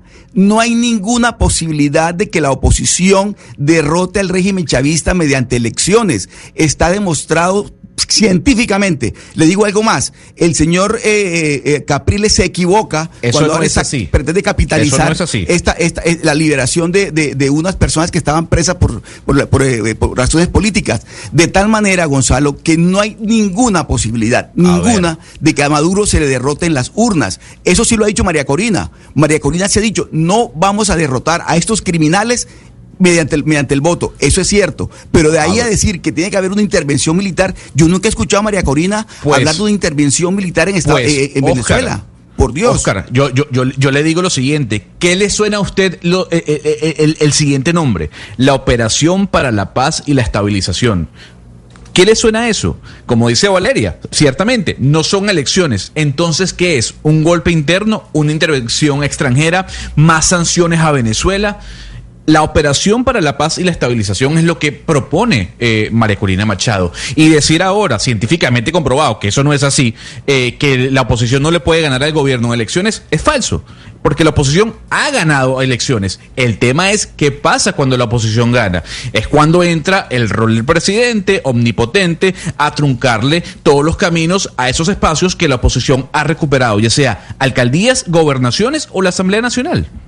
La política en Venezuela. ¿Qué va a pasar en Venezuela? Lo que suceda en ese país, evidentemente a nosotros en Colombia nos tiene que interesar porque tenemos la frontera más grande con ellos y aquí hemos recibido muchos eh, venezolanos con los brazos abiertos, por supuesto, pero al continente entero le tiene que preocupar lo que pasa en ese país. Y escuchábamos a María Corina Machado, la líder de la oposición, una de las más radicales en eh, su territorio. Vamos a ver, Gonzalo, si logran ponerse de acuerdo, yo lo dudo mucho y básicamente eso lo único que deja es que Nicolás Maduro va a seguir, o por lo menos el chavismo, va a seguir en el poder por mucho tiempo más. Me toca hacer una pausa, son las 11 de la mañana, 31 minutos, hacemos una pausa y ya volvemos. Colombia está al aire. La gente ya no cree cuando le dicen esto. Su opinión importante para nosotros. Así es, opinas y no pasa nada. Nosotros vamos a cambiar eso. Ahora, tu opinión es muy importante para recibir bonos en entradas a cine, comida, ropa. Ingresa ya a chl.com.co e inscríbete gratis. CHL, nos das tu opinión. Nosotros te damos beneficios. Llega la voz de la verdad para desmentir noticias falsas. Pregunta para Vera. Por redes sociales están promocionando supuestos medicamentos que sirven para prevenir, tratar o curar la enfermedad causada por el COVID-19. ¿Esta publicidad es verdadera? Esa información es falsa. El INVIMA alertó a la ciudadanía sobre los riesgos que pueden causar a la salud el consumo de medicamentos que no cuentan con registro sanitario. En caso de presentar síntomas de COVID-19, se recomienda no automedicarse y solicitar asistencia a un profesional de la salud. Escucha la radio y conéctate con la verdad. Una iniciativa de Blue Radio en unión con las emisoras que están conectadas con la verdad. Colombia está al aire. Dime qué se siente ver mis ojos sin bajarme la mirada. Ay, dime cómo puedes sonreír estando tan equivocada. Y dime cuántos besos regalaste sin estar enamorada. Me tragaba las palabras y este amor agonizaba. Yo intentaba rescatarlo mientras tú no hiciste nada. Mike Bahía. La última canción que yo te cantaré, una serenata y me 11 de la mañana, 33 minutos. Hoy estamos de artistas colombianos. Ahí estábamos escuchando a Mike Bahía y uno le dan ganas de irse para su región, Oscar Montes, para la costa caribe, cuando, cuando escucha a Mike Bahía. Pero ahí también quiero preguntarle sobre Electricaribe, porque ayer tuvimos eh, la denuncia de una viuda que perdió a su esposo por cuenta de que le cortaron la luz, a pesar de que le dijo al funcionario que no le cortara la luz porque había un ser humano que dependía de estar conectado a la electricidad, un respirador. Nos dicen eh, de Electricaribe que ellos no se van a pronunciar, estamos y seguimos esperando respuesta de la Superintendencia de Servicios Públicos, pero hay otra noticia adicional con Electricaribe a lo que dijimos ayer de Santa Marta. Sí, Camila, lo de ayer ocurrió con la familia del doctor Dow, que murió, como nosotros lo narramos ayer aquí en Blue Radio. Y el lunes en la noche, aquí en Barranquilla, en un barrio muy popular que se llama Carlos Meisel, falleció una joven, una, una señora de 27 años, joven ella, eh, porque le cayó eh, un cable de energía. Camila, resulta que aquí en Barranquilla, por mal mantenimiento, porque no, porque Electricaribe no le hace buen mantenimiento a los, a las redes y a los equipos y a las líneas, eh, explotó un, un transformador y eso hizo que se desprendiera un cable de la energía. Con la mala fortuna para ella se llama Joana Montañez, con la mala fortuna de que para ella el cable le cayó en su humanidad y la mató, la mató Camila. Pero le quiero contar lo siguiente, accidentes como estos, Camila, ocurren constantemente en la región Caribe. Eh, un, estudio que hizo una veeduría hace unos años indicaba que al mes, al año, perdón, al año cerca de 65 personas fallecen por culpa del desprendimiento de estos cables de energía por cuenta del mal mantenimiento. Este episodio del que le estoy contando a usted, Camila, ocurrió el lunes en la noche aquí en Barranquilla y se viene a sumar, cómo no, a otro episodio triste y lamentable de víctimas que, que tiene eh, a lo largo y ancho de la región Caribe causadas por culpa, esto hay que decirlo así abiertamente, por culpa de Electricaribe y por culpa del mal mantenimiento que le hace a las redes. Además porque Camila, usted ayer lo dijimos con la, con la tristeza eh, que nos produjo el fallecimiento del doctor Dau en Santa Marta, Electricaribe se lava las manos, Electricaribe olímpicamente evade su responsabilidad y ahora ya ni siquiera eh, da la cara, simplemente manda mensajes diciendo que no tiene nada que decir o que lamentan, como ocurrió con el caso del doctor Dao en Santa Marta, que lamentan la tragedia ocurrida.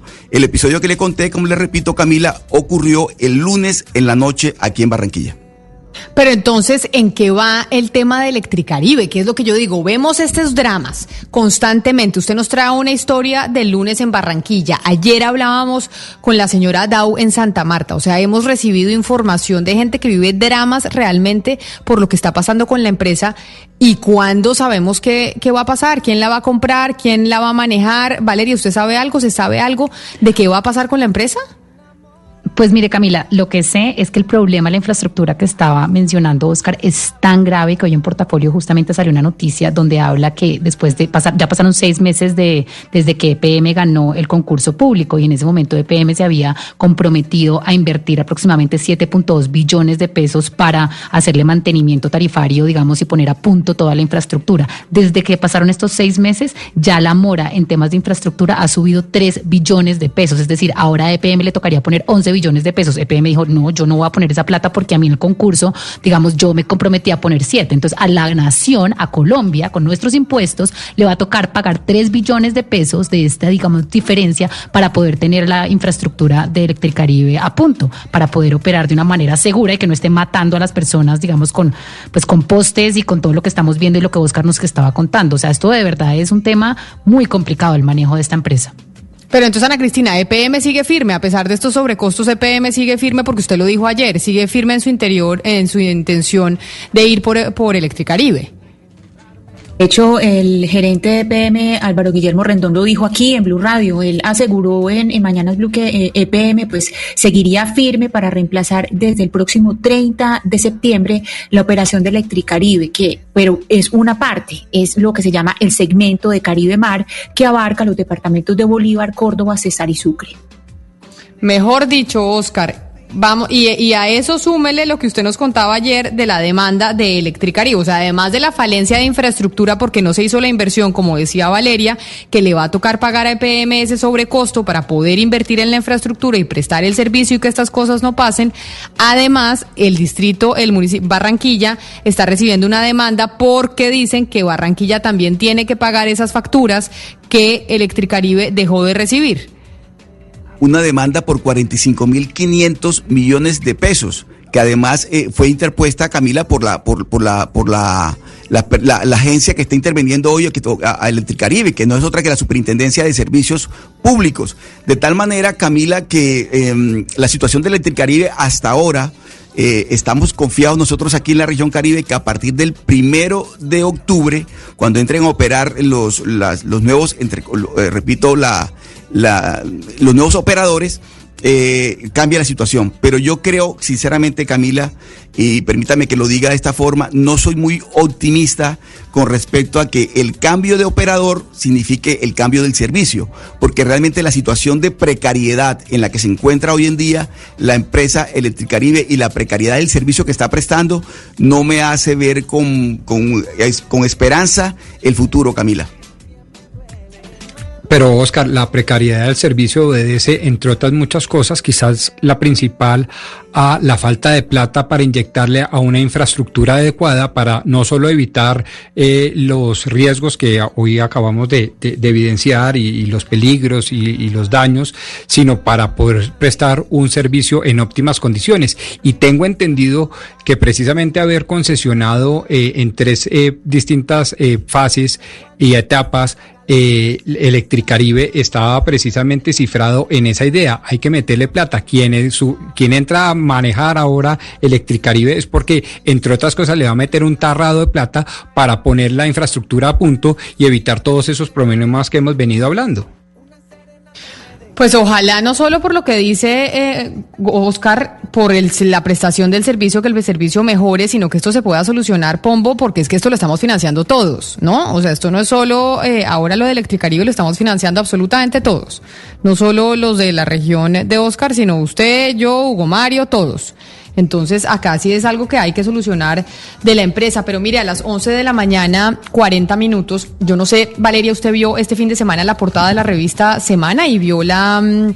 La historia que traía sobre pues lo que venimos hablando desde hace rato, las masacres que viene viviendo el país en las últimas 10 semanas y además eh, cómo están cubriendo en el mundo esto que estamos eh, viviendo y que además por alguna razón entramos otra vez al tema de cambiarle de nombre, ¿no? Que fue también el debate que hubo la semana pasada, cómo aquí estamos acostumbrados a cambiar el nombre, a cambiarle el nombre a las cosas y a, a culpar a quienes pues terminan fallecidos. Así es, Camila, y no solamente a cambiarle el nombre, pues entrando en tema de eufemismos, pues que es muy complicado y uno no entiende muy bien cuál es la estrategia del gobierno de vender unas muertes como homicidios colectivos y otras como masacre. La portada de semana pues es muy emotiva porque al final pues le pone nombre a esta tragedia y nos cuenta la historia de todos los jóvenes y menores que han muerto en los últimos meses en Colombia. Pero también preocupa muchísimo, Camila, que pues en todos estos casos hay como un patrón sistemático de parte del gobierno nacional y de las autoridades de decir que pues al final estas víctimas víctimas de alguna forma pertenecían a grupos al margen de la ley o que estaban vinculados con el narcotráfico o que eran delincuentes.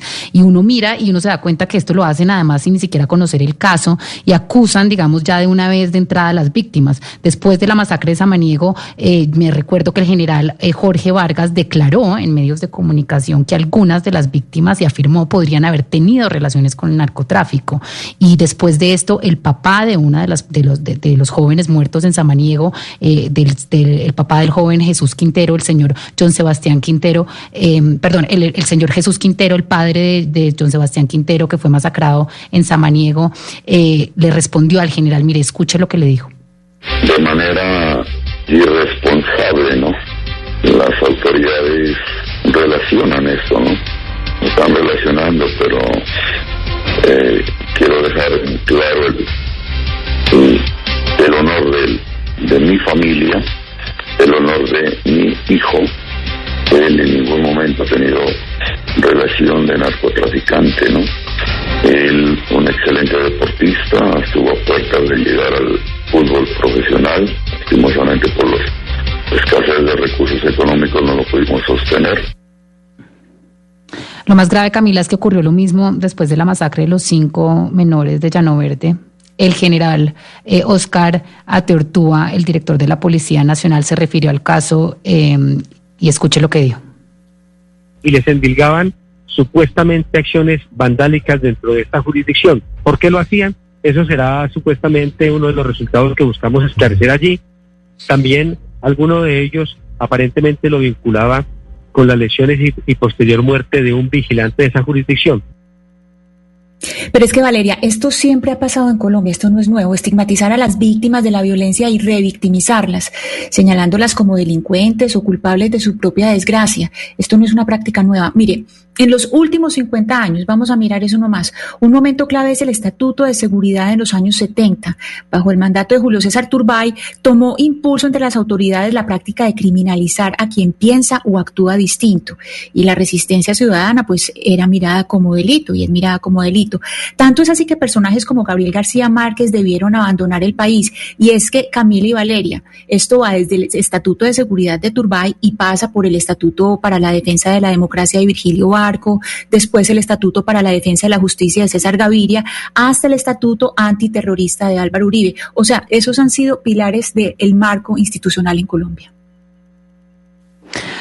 Pues tan ha pasado siempre, Ana Cristina, que un claro ejemplo ocurrió el 22 de octubre de 1997, cuando recordemos eh, 15 campesinos fueron asesinados por paramilitares en la granja en Ituango. Antes de la masacre, el abogado Jesús María Valle advirtió del peligro que corrían estos campesinos ante la gobernación de Antioquia, que estaba en ese, en ese momento gobernado por Álvaro Uribe Vélez. Nadie le hizo caso y después de la matanza, además, cuando acudió a las autoridades militares, no solamente fue señalado, sino que recibió una denuncia penal de un militar de segundo grado acusándolo de presuntas calumnias contra las fuerzas militares. El 27 de febrero de 1998, Jesús María de Valle fue asesinado.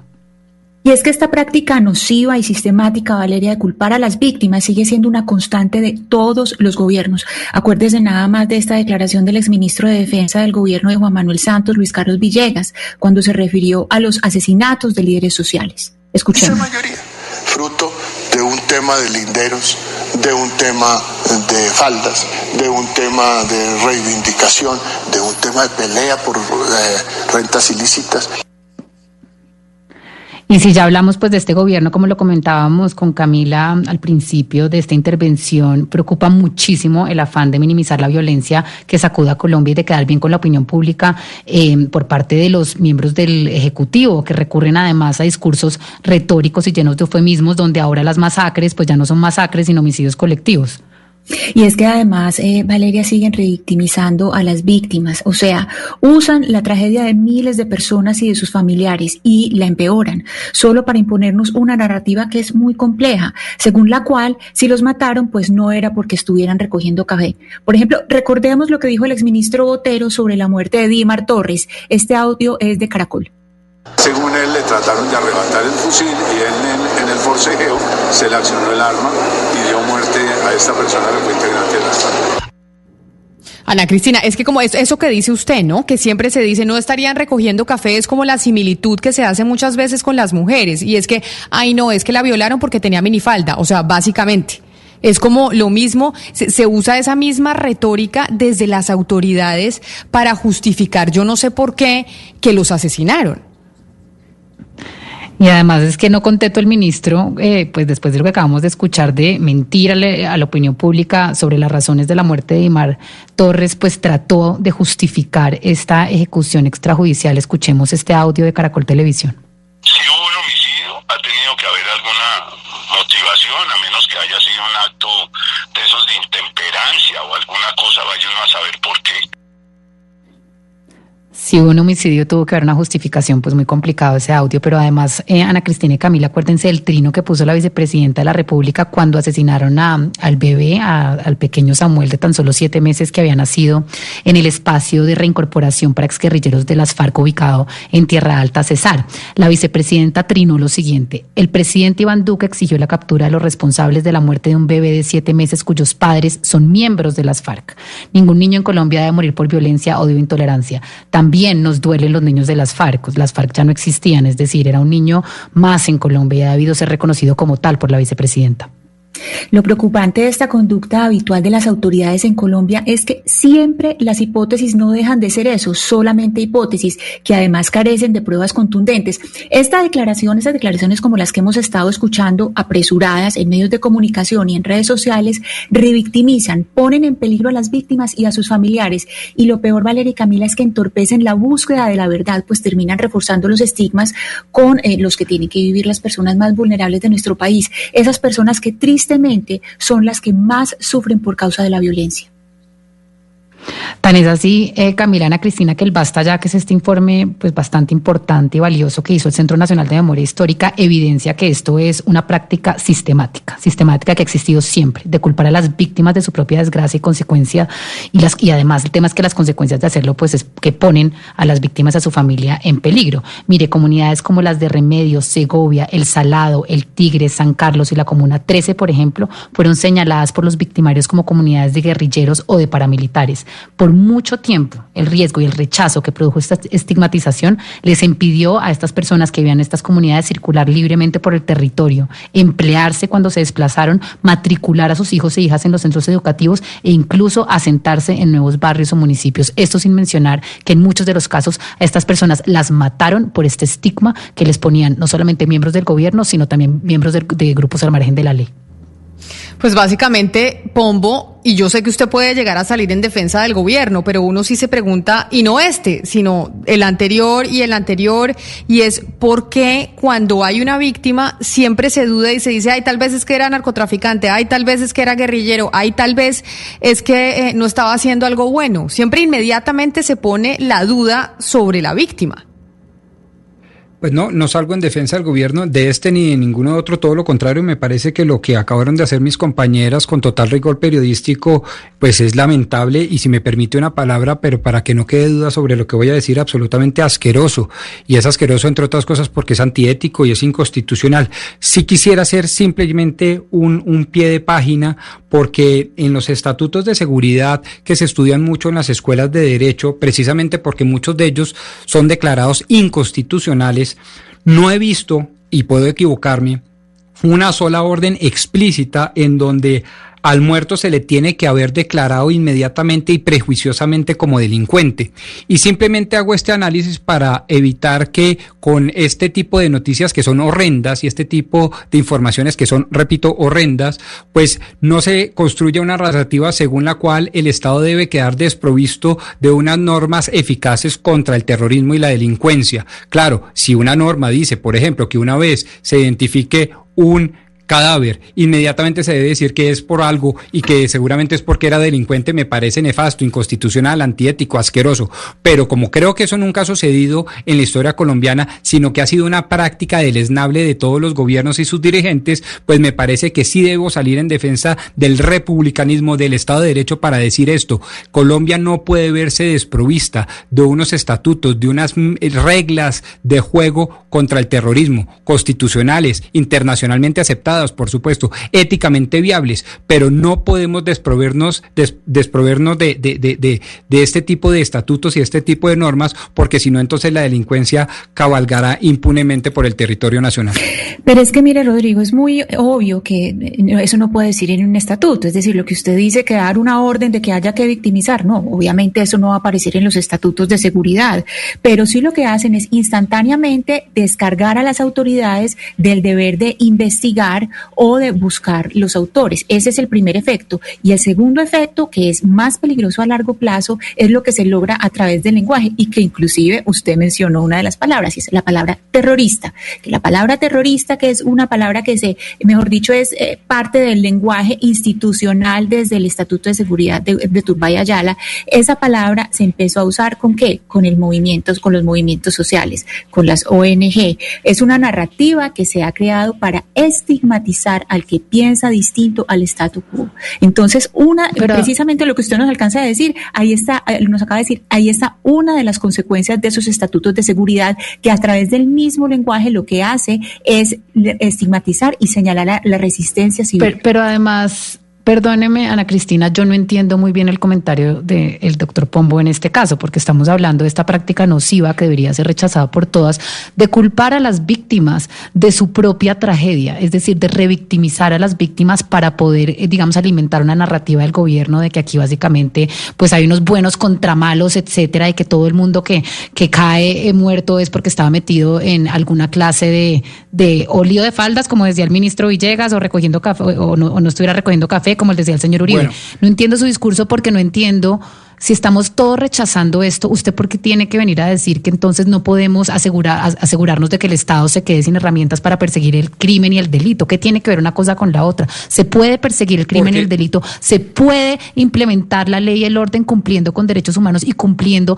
digamos, con el debido respeto a las víctimas. Esa es la forma de hacerlo y eso no impide que el Estado se quede sin herramientas.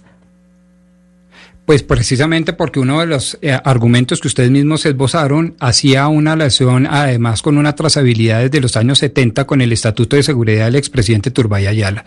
Y lo que yo simplemente quiero decir es que me parece muy mal culpar a las víctimas y revictimizarlas. Me parece un acto deleznable, asqueroso y lamentable, pero no obstante lo cual me parece que los colombianos tienen todo el derecho a saber de que hasta donde yo, Rodrigo Pombo, en mi condición de abogado y profesor universitario en las facultades de Derecho, no he encontrado una norma que de manera explícita lo diga. Y una norma, y muchas han hablado, por ejemplo, de delincuentes criminales y terroristas, y me parece que hacen bien en decirlo. Eso no es estigmatizar a absolutamente nadie. Eso es simplemente decirle las cosas por su nombre, decirle a estos señores que en efecto hacen Pero, actos Pombo, terroristas. usted- No, por supuesto, los líderes sociales, no los líderes sociales, no los dirigentes políticos, no las ONGs, por supuesto, eso no. Me estoy refiriendo a los verdaderos terroristas, los que cometen actos de terror para aterrorizar a la población como modus operandi.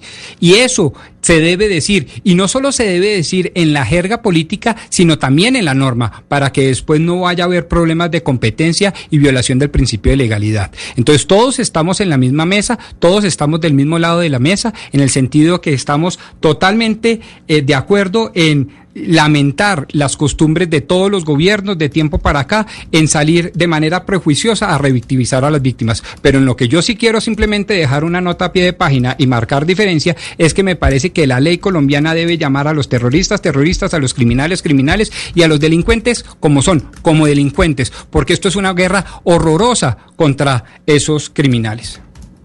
Pero, pero, mm, pero, doctor Pombo, cuando usted dice no he visto nunca en mis años de catedrático, etcétera, etcétera, una regla eh, explícita, escrita y demás, como se lo decían a Cristina, pues evidentemente eso nunca queda en el papel. Pero ¿cuántas reglas implícitas hay que no están sobre el papel y que han hecho carrera en nuestro país? Entre otras esta. Pero entonces ataquemos la costumbre y no ataquemos la ley. Esa es mi defensa. La costumbre administrativa, la costumbre de poder, la costumbre de los gobiernos es lamentable, asquerosa, deleznable. ¿Cómo mal les digo? Eso está mal. ¿Por qué? Porque entre otras cosas parte de una irracionalidad, que es el prejuicio. Veo un muerto e inmediatamente lo califico. Ah, no, es que este debe ser seguramente raspachín, o este era ladrón, o este era testaferro, o este era secuestrador. Eso está mal. ¿Por qué? Porque viola todo el debido proceso y por lo tanto la dignidad y honra de la propia víctima y por lo tanto lo revictimiza a su vez. Pero eso de ahí no se sigue, repito, que como Estado, a través de la ley o del decreto reglamentario, hayamos tenido la decisión Lo política que pasa, Rodrigo, de es que en revictimizar a las víctimas. Lo que pasa, Rodrigo, es que las normas no siempre eh, son exactamente lo que se cumple y se hace muchas cosas que no están puestas en la norma. Y le voy a poner un ejemplo que no es de algo que esté en la ley, sino que algo que, de- que estuvo fuera de la ley. Cuando dicen que en las FARC, que en los eh, que en los manuales de las FARC y en las normas de las FARC no aparece por ninguna parte eh, reclutar niños, pues por supuesto que no aparece en ninguna parte, pero ellos lo hacían. Ellos lo que dicen es nosotros en ninguna parte de nuestra normativa decía que reclutáramos niños. Por supuesto que no decía en ninguna parte, pero lo hacían. Y eso es un hecho, y eso es un hecho comprobado, eso es un hecho que en este momento lo está registrando la JEP y por supuesto que no estaba en ninguna de las normas de ellos y pese a que no estaban en las normas, lo hacían. Entonces, lo que le estoy diciendo con esto es, pese a que los estatutos de seguridad, que aquí sí estamos hablando de lo legal, aquí sí estamos hablando eh, pues de- del- del poder estatal legalmente eh, legalmente constituido, ahí lo que les estoy diciendo es, esos estatutos no dicen letra por letra estigmatice al que piensa distinto, pero crean, lo que hacen es crear una narrativa para que se logre ese propósito. Eh, de eso es de lo que estamos hablando, de un tipo de estatutos de seguridad que están creados es para revictimizar, eh, es decir, como consecuencia, no que sea un punto exactamente, una norma exactamente, sino que la consecuencia, la Sí. narrativa que crea es la estigmatización y la revictimización. Pues son las 11 de la mañana, 58 minutos. Antes de irnos con las noticias del mediodía, si me abre esto pronto, tenemos comunicado, acaba de llegar comunicado a la opinión pública Oscar Montes de la Superintendencia de Industria y Comercio. De Industria y Comercio, no, la Superintendencia de Servicios Públicos a propósito del caso de Electricaribe. Acuérdese que estábamos esperando cuál iba a ser el pronunciamiento de la Superintendencia sobre la denuncia que tuvimos ayer. Y dice la Superservicios, escuche usted, que está evaluando la actuación de personal de Electricaribe en el caso de la denuncia del fallecimiento de un usuario en Santa Marta, que ellos lamentan el fallecimiento de José Miguel, de José Miguel Dau David e inicia evaluación de los hechos con requerimientos de información a Electricaribe y que la, la entidad va a analizar el procedimiento realizado frente a los derechos de los usuarios contemplados en la regulación y en pronunciamientos de la Corte Constitucional. O sea, básicamente Camila. van a investigar. Van a investigar y van a evaluar. Pero ¿cuánto hay que esperar? ¿Cuántos muertos se necesitan, Camila, en este país para que una superintendencia como esta de servicios públicos actúe? Es que realmente, Camila, la lista de muertos es grande, es inmensa. Y resulta que la super saca un comunicado diciendo, vamos a evaluar. No, por favor, realmente, y esas son las situaciones y las actuaciones que a nosotros en la región Caribe siempre nos, nos terminan por amargar la vida. Camila, pero para que difícil. se pero para que se vaya usted para atrás, ese es el de la superintendencia que acaba de salir, se lo tenía fresquito salido del horno. Pero usted sabe, le leo lo que respondió Electricaribe, Eh, que eso sí se va usted más de para atrás. Le leo textualmente las dos líneas del pronunciamiento de Electricaribe, que dice que Electricaribe lamenta el fallecimiento del señor José Miguel Dau David en la ciudad de Santa Marta y presenta sus condolencias a toda su familia, que la empresa se abstiene de cualquier comentario en torno al deceso del señor Dau. Punto. Difícil encontrar una muestra de cinismo más grande que esa, Camila. Sinceramente, difícil encontrar una muestra de cinismo más grande que ese comunicado de Electricaribe. Se lo confieso. Son las 12 del día en punto y llegan las noticias.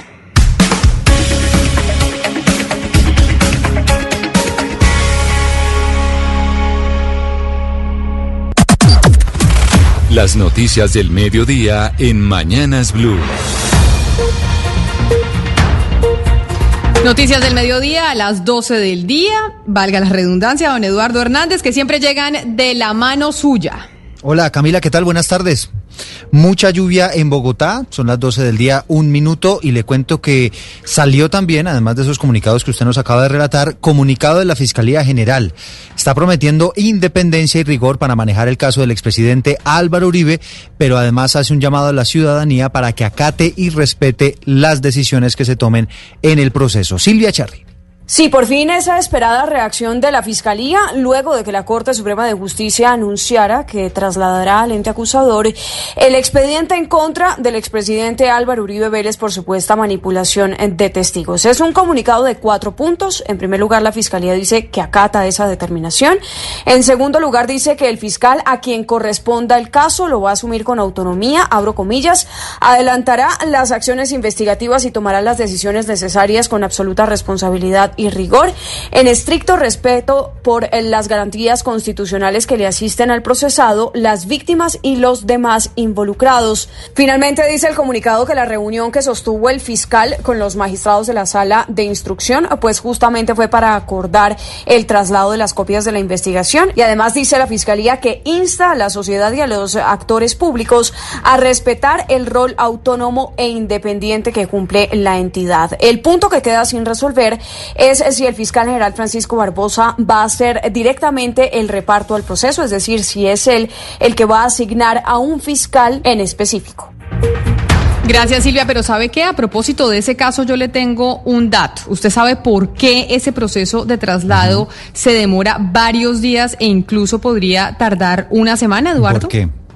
Pues porque según lo que nos cuenta Juan Esteban o ya nos va a contar es porque hay temas logísticos, porque no están disponibles las memorias para guardar todo ese expediente que usted ya sabe que, que sabe que son acetas y acetas y acetas y hay que esperar, imagínese usted, que el Estado los compre en procesos que muchas veces son dispendiosos, pero Juan Esteban Silva le explica mucho mejor. Pues Camila y Eduardo, les quiero contar, hablamos con algunos magistrados de la Corte Suprema, ellos dicen sí, podríamos comprar los discos duros para trasladar el proceso de falsos testigos de Álvaro Uribe Vélez, pero es que esto es labor de la rama judicial. Básicamente, el caso no ha llegado completo a la Fiscalía por esa sencilla razón, falta de teras con el espacio suficiente para copiar o duplicar, como dicen los magistrados, la actuación, teniendo en cuenta que aunque la investigación a Uribe sigue en manos de la Sala de Instrucción, la Corte sigue investigando al representante Álvaro Hernán Prada por presunta manipulación de testigos. Son aproximadamente seis discos duros que tienen que ser provistos por la judicatura, pero hasta la fecha no han sido posible obtenerlos. Varios magistrados pues también nos han compartido algunos correos entre las direcciones administrativas de la Corte y de la rama judicial, en la que además, le leo textualmente, señalan que el almacén no cuenta con existencias de discos duros. Y la respuesta es la siguiente, abro comillas, son de manera urgente, necesitamos tres discos súper urgente, cierro comillas, hasta el momento no hay una respuesta de la Judicatura a propósito de este tema, que repito, tiene frenado el traslado del caso Álvaro Uribe Vélez por presunta manipulación de testigos a manos de la Fiscalía. No puede ser, pues hombre, que presten la platica, ¿no?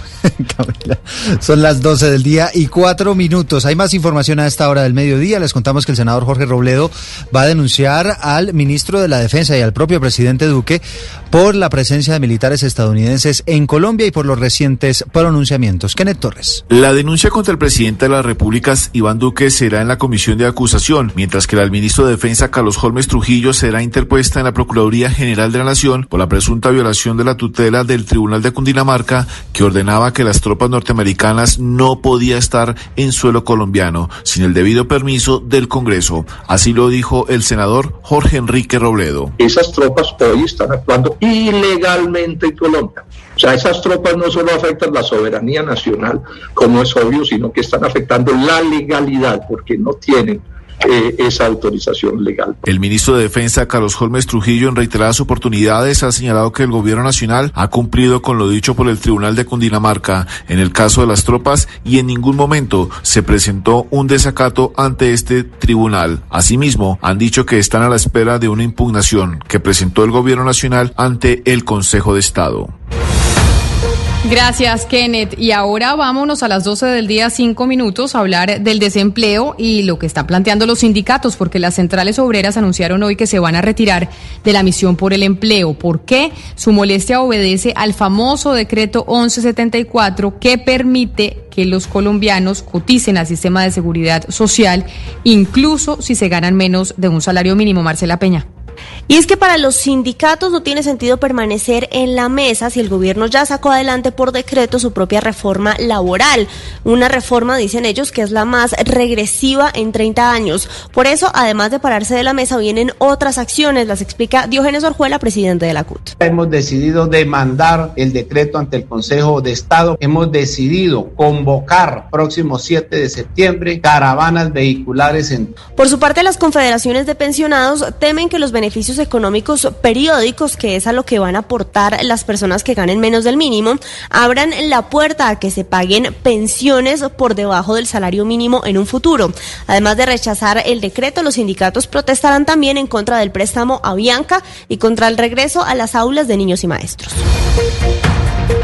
Y a las 12 del día, 6 minutos, hay un duro jalón de orejas este mediodía de la alcaldía de Bogotá a los comerciantes de San Victorino.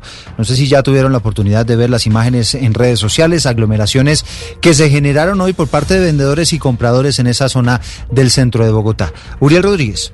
Sí, pues en medio de las grandes aglomeraciones que se vieron desde muy temprano en la mañana en el centro de Bogotá, en el sector de San Victorino, con el tradicional madrugón, pues la alcaldía ya salió a pronunciarse al respecto. Lo hizo el secretario de gobierno Luis Ernesto Gómez a través de su cuenta de Twitter, haciendo efectivamente un jalón de orejas y entre comillas una especie de advertencia. Él escribió en su cuenta de Twitter que para lograr una reactivación económica segura todos tienen que poner de su parte, tanto comerciantes como compradores.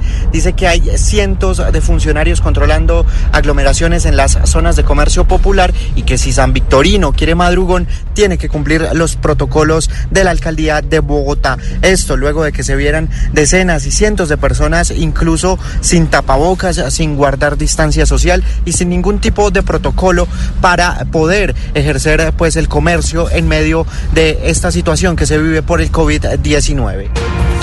Gracias, Uriel. 12 del día, 8 minutos. Y a propósito del COVID-19, murió otro médico en norte de Santander por cuenta de este virus. Juliet Cano. El doctor Ramiro Corso se había contagiado de COVID-19. Trabajaba en el municipio histórico de Villa del Rosario.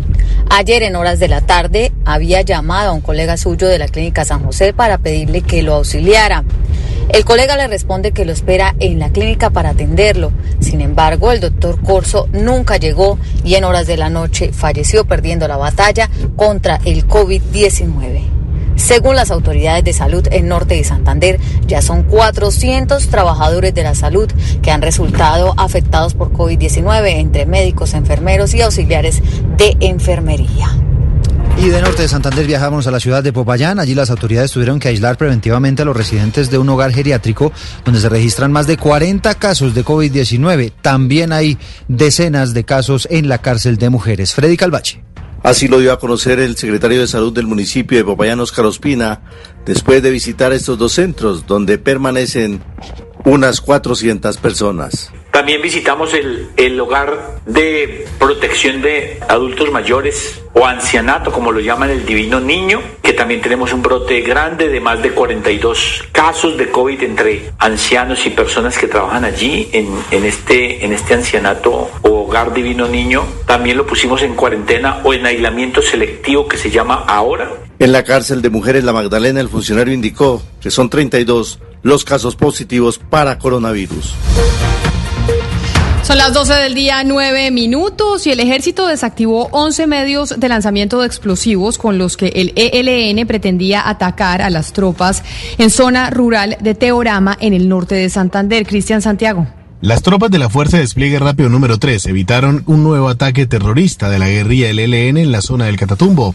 Esto luego de iniciar patrullajes por la vereda San José en el municipio de Teorama, en donde encontraron 11 rampas que estaban listas para el lanzamiento de explosivos. Así lo dijo el coronel Raúl Medina, comandante de esta unidad militar. En la vereda San José, donde las tropas destruyeron controladamente 11 medios de lanzamiento, los cuales habrían sido acondicionados con tres cilindros de 40 libras y siete artefactos artefactos explosivos improvisados metálicos de 40 centímetros, que pretendían ser activados por cable mando para el lanzamiento indiscriminado. Los explosivos hubieran generado una grave afectación a las tropas que siguen su patrullaje en el Catatumbo para brindar seguridad y estabilizar el territorio.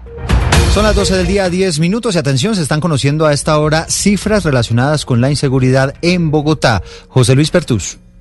Eduardo, buenas tardes. Así lo acaba de anunciar la Secretaría de Seguridad en el caso de los homicidios. Este delito bajó el 20%, pasó de 94 muertes en el año 2019, en el mes de agosto, a 75. También hay una reducción del 33% en las lesiones personales y en los delitos sexuales del 68%. Sigue preocupando el tema del hurto a bicicletas. Se robaron 937 en Bogotá en el mes agosto, comparadas con 636 eh, delitos de bicicletas que se cometieron en el mismo mes, pero del año pasado. Y el hurto sigue reportando el distrito una baja del 48%. Hubo 5.651 casos el, año, el mes pasado, en comparación al año pasado, en el mismo mes, 10.948.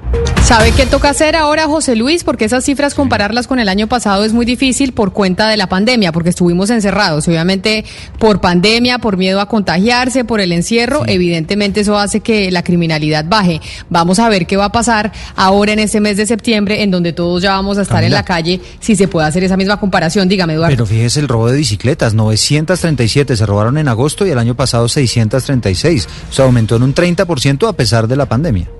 Claro, por eso le digo esos indicadores que si bien hay que tenerlos en cuenta, pues tenemos que fijarnos qué va a pasar en septiembre, porque la pandemia nos alteró absolutamente todo y por eso hacer un comparativo con el año pasado pues es más eh, difícil. Pero permítame, Eduardo, seguir con las noticias. 11, eh, 12 del día, 12 minutos. Y es que está por llegar a Neiva el cuerpo del soldado William Felipe Melchor, que es uno de los cuatro uniformados que murieron en el ataque de las disidencias de las FARC en el Catatumbo. Su familia dice que era muy responsable y amoroso con su familia. Silvia Lorena Artunduaga. Como un hombre maravilloso, amoroso y muy responsable, así recordó Yuri Caterín Perdomo a su esposo, el militar de 23 años, William Felipe Melchor Galindo, asesinado en norte de Santander. Esta joven madre indicó que la última vez que vio a su esposo fue en el mes de julio, quien llegó a Neiva para el nacimiento de su segundo hijo. William era un hombre maravilloso, noble, amoroso, responsable con sus hijos. Era un hombre que siempre permanecía pendiente, tuviera o no tuviera señal, salía cada dos días, tres días para comunicarse conmigo, preguntar por su mamá, su papá, por sus hijos. El sueño del joven soldado era continuar la carrera militar, por eso hoy Yuri no entiende por qué acabaron con la vida de este joven huilense. Y vamos a Santander, integrantes del Comité de Defensa del Páramo de Santurbán instauraron una acción popular contra el Ministerio de Ambiente y otras entidades con el propósito de que se revoque la licencia que le concedieron a la multinacional Minesa para la explotación de oro. Verónica Rincón. La acción popular que fue interpuesta por el Comité de Defensa del Páramo de Santurbán en contra del gobierno nacional busca que en el páramo no se otorguen licencias para la explotación minera. El abogado Hernán Morantes dijo que cualquier proyecto, incluyendo el de Minesa, afectaría el ecosistema y las fuentes hídricas. Con esta demanda lo que pretendemos es que ya no pueda existir más amenazas de megaminería en Santurbán. Evitaría que ninguna multinacional pueda realizar megaminería en las cuencas hídricas que abastecen al área metropolitana de Bucaramanga. En la acción popular, los demandantes también piden al Tribunal Administrativo de Santander se ordene al Ministerio de Ambiente se abstenga de delimitar Santurbán sin el proceso de estudios científicos, hidrológicos e hidrogeológicos. La noticia internacional.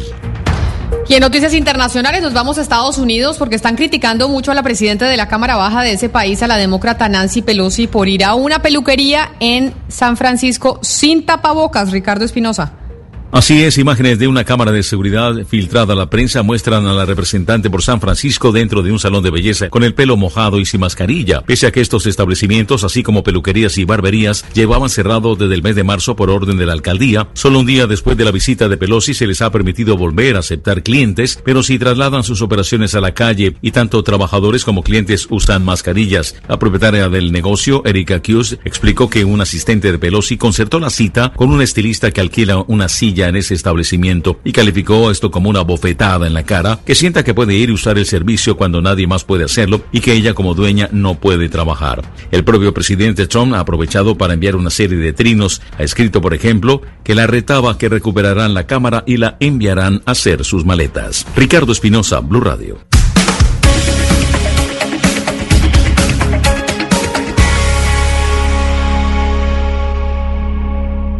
Una señal que se enlaza. Regiones conectadas a través de un dial. A partir de este momento, Oscar Montes, Ana Cristina Restrepo, Hugo Mario Palomar, Valeria Santos, Gonzalo Lázari, Rodrigo Pombo y Camila Zuluaga analizan y debaten el tema del día. El tema del día. Colombia está al aire.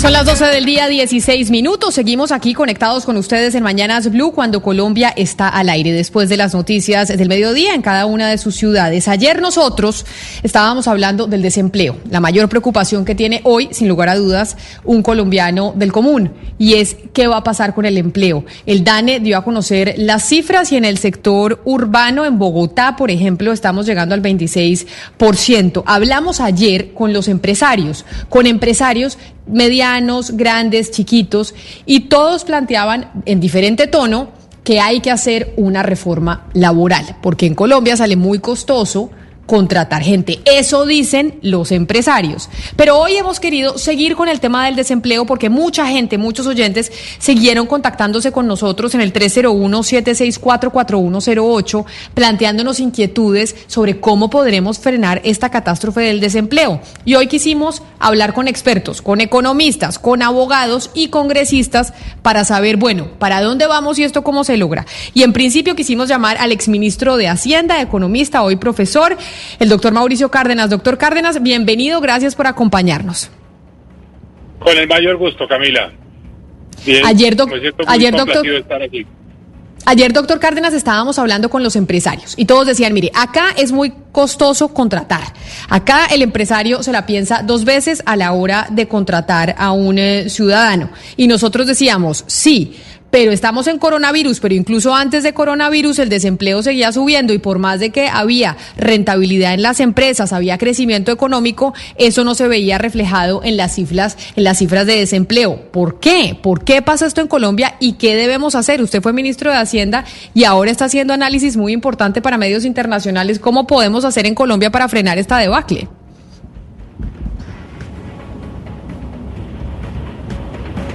Doctor Cárdenas. Aló, ¿estás oyendo bien?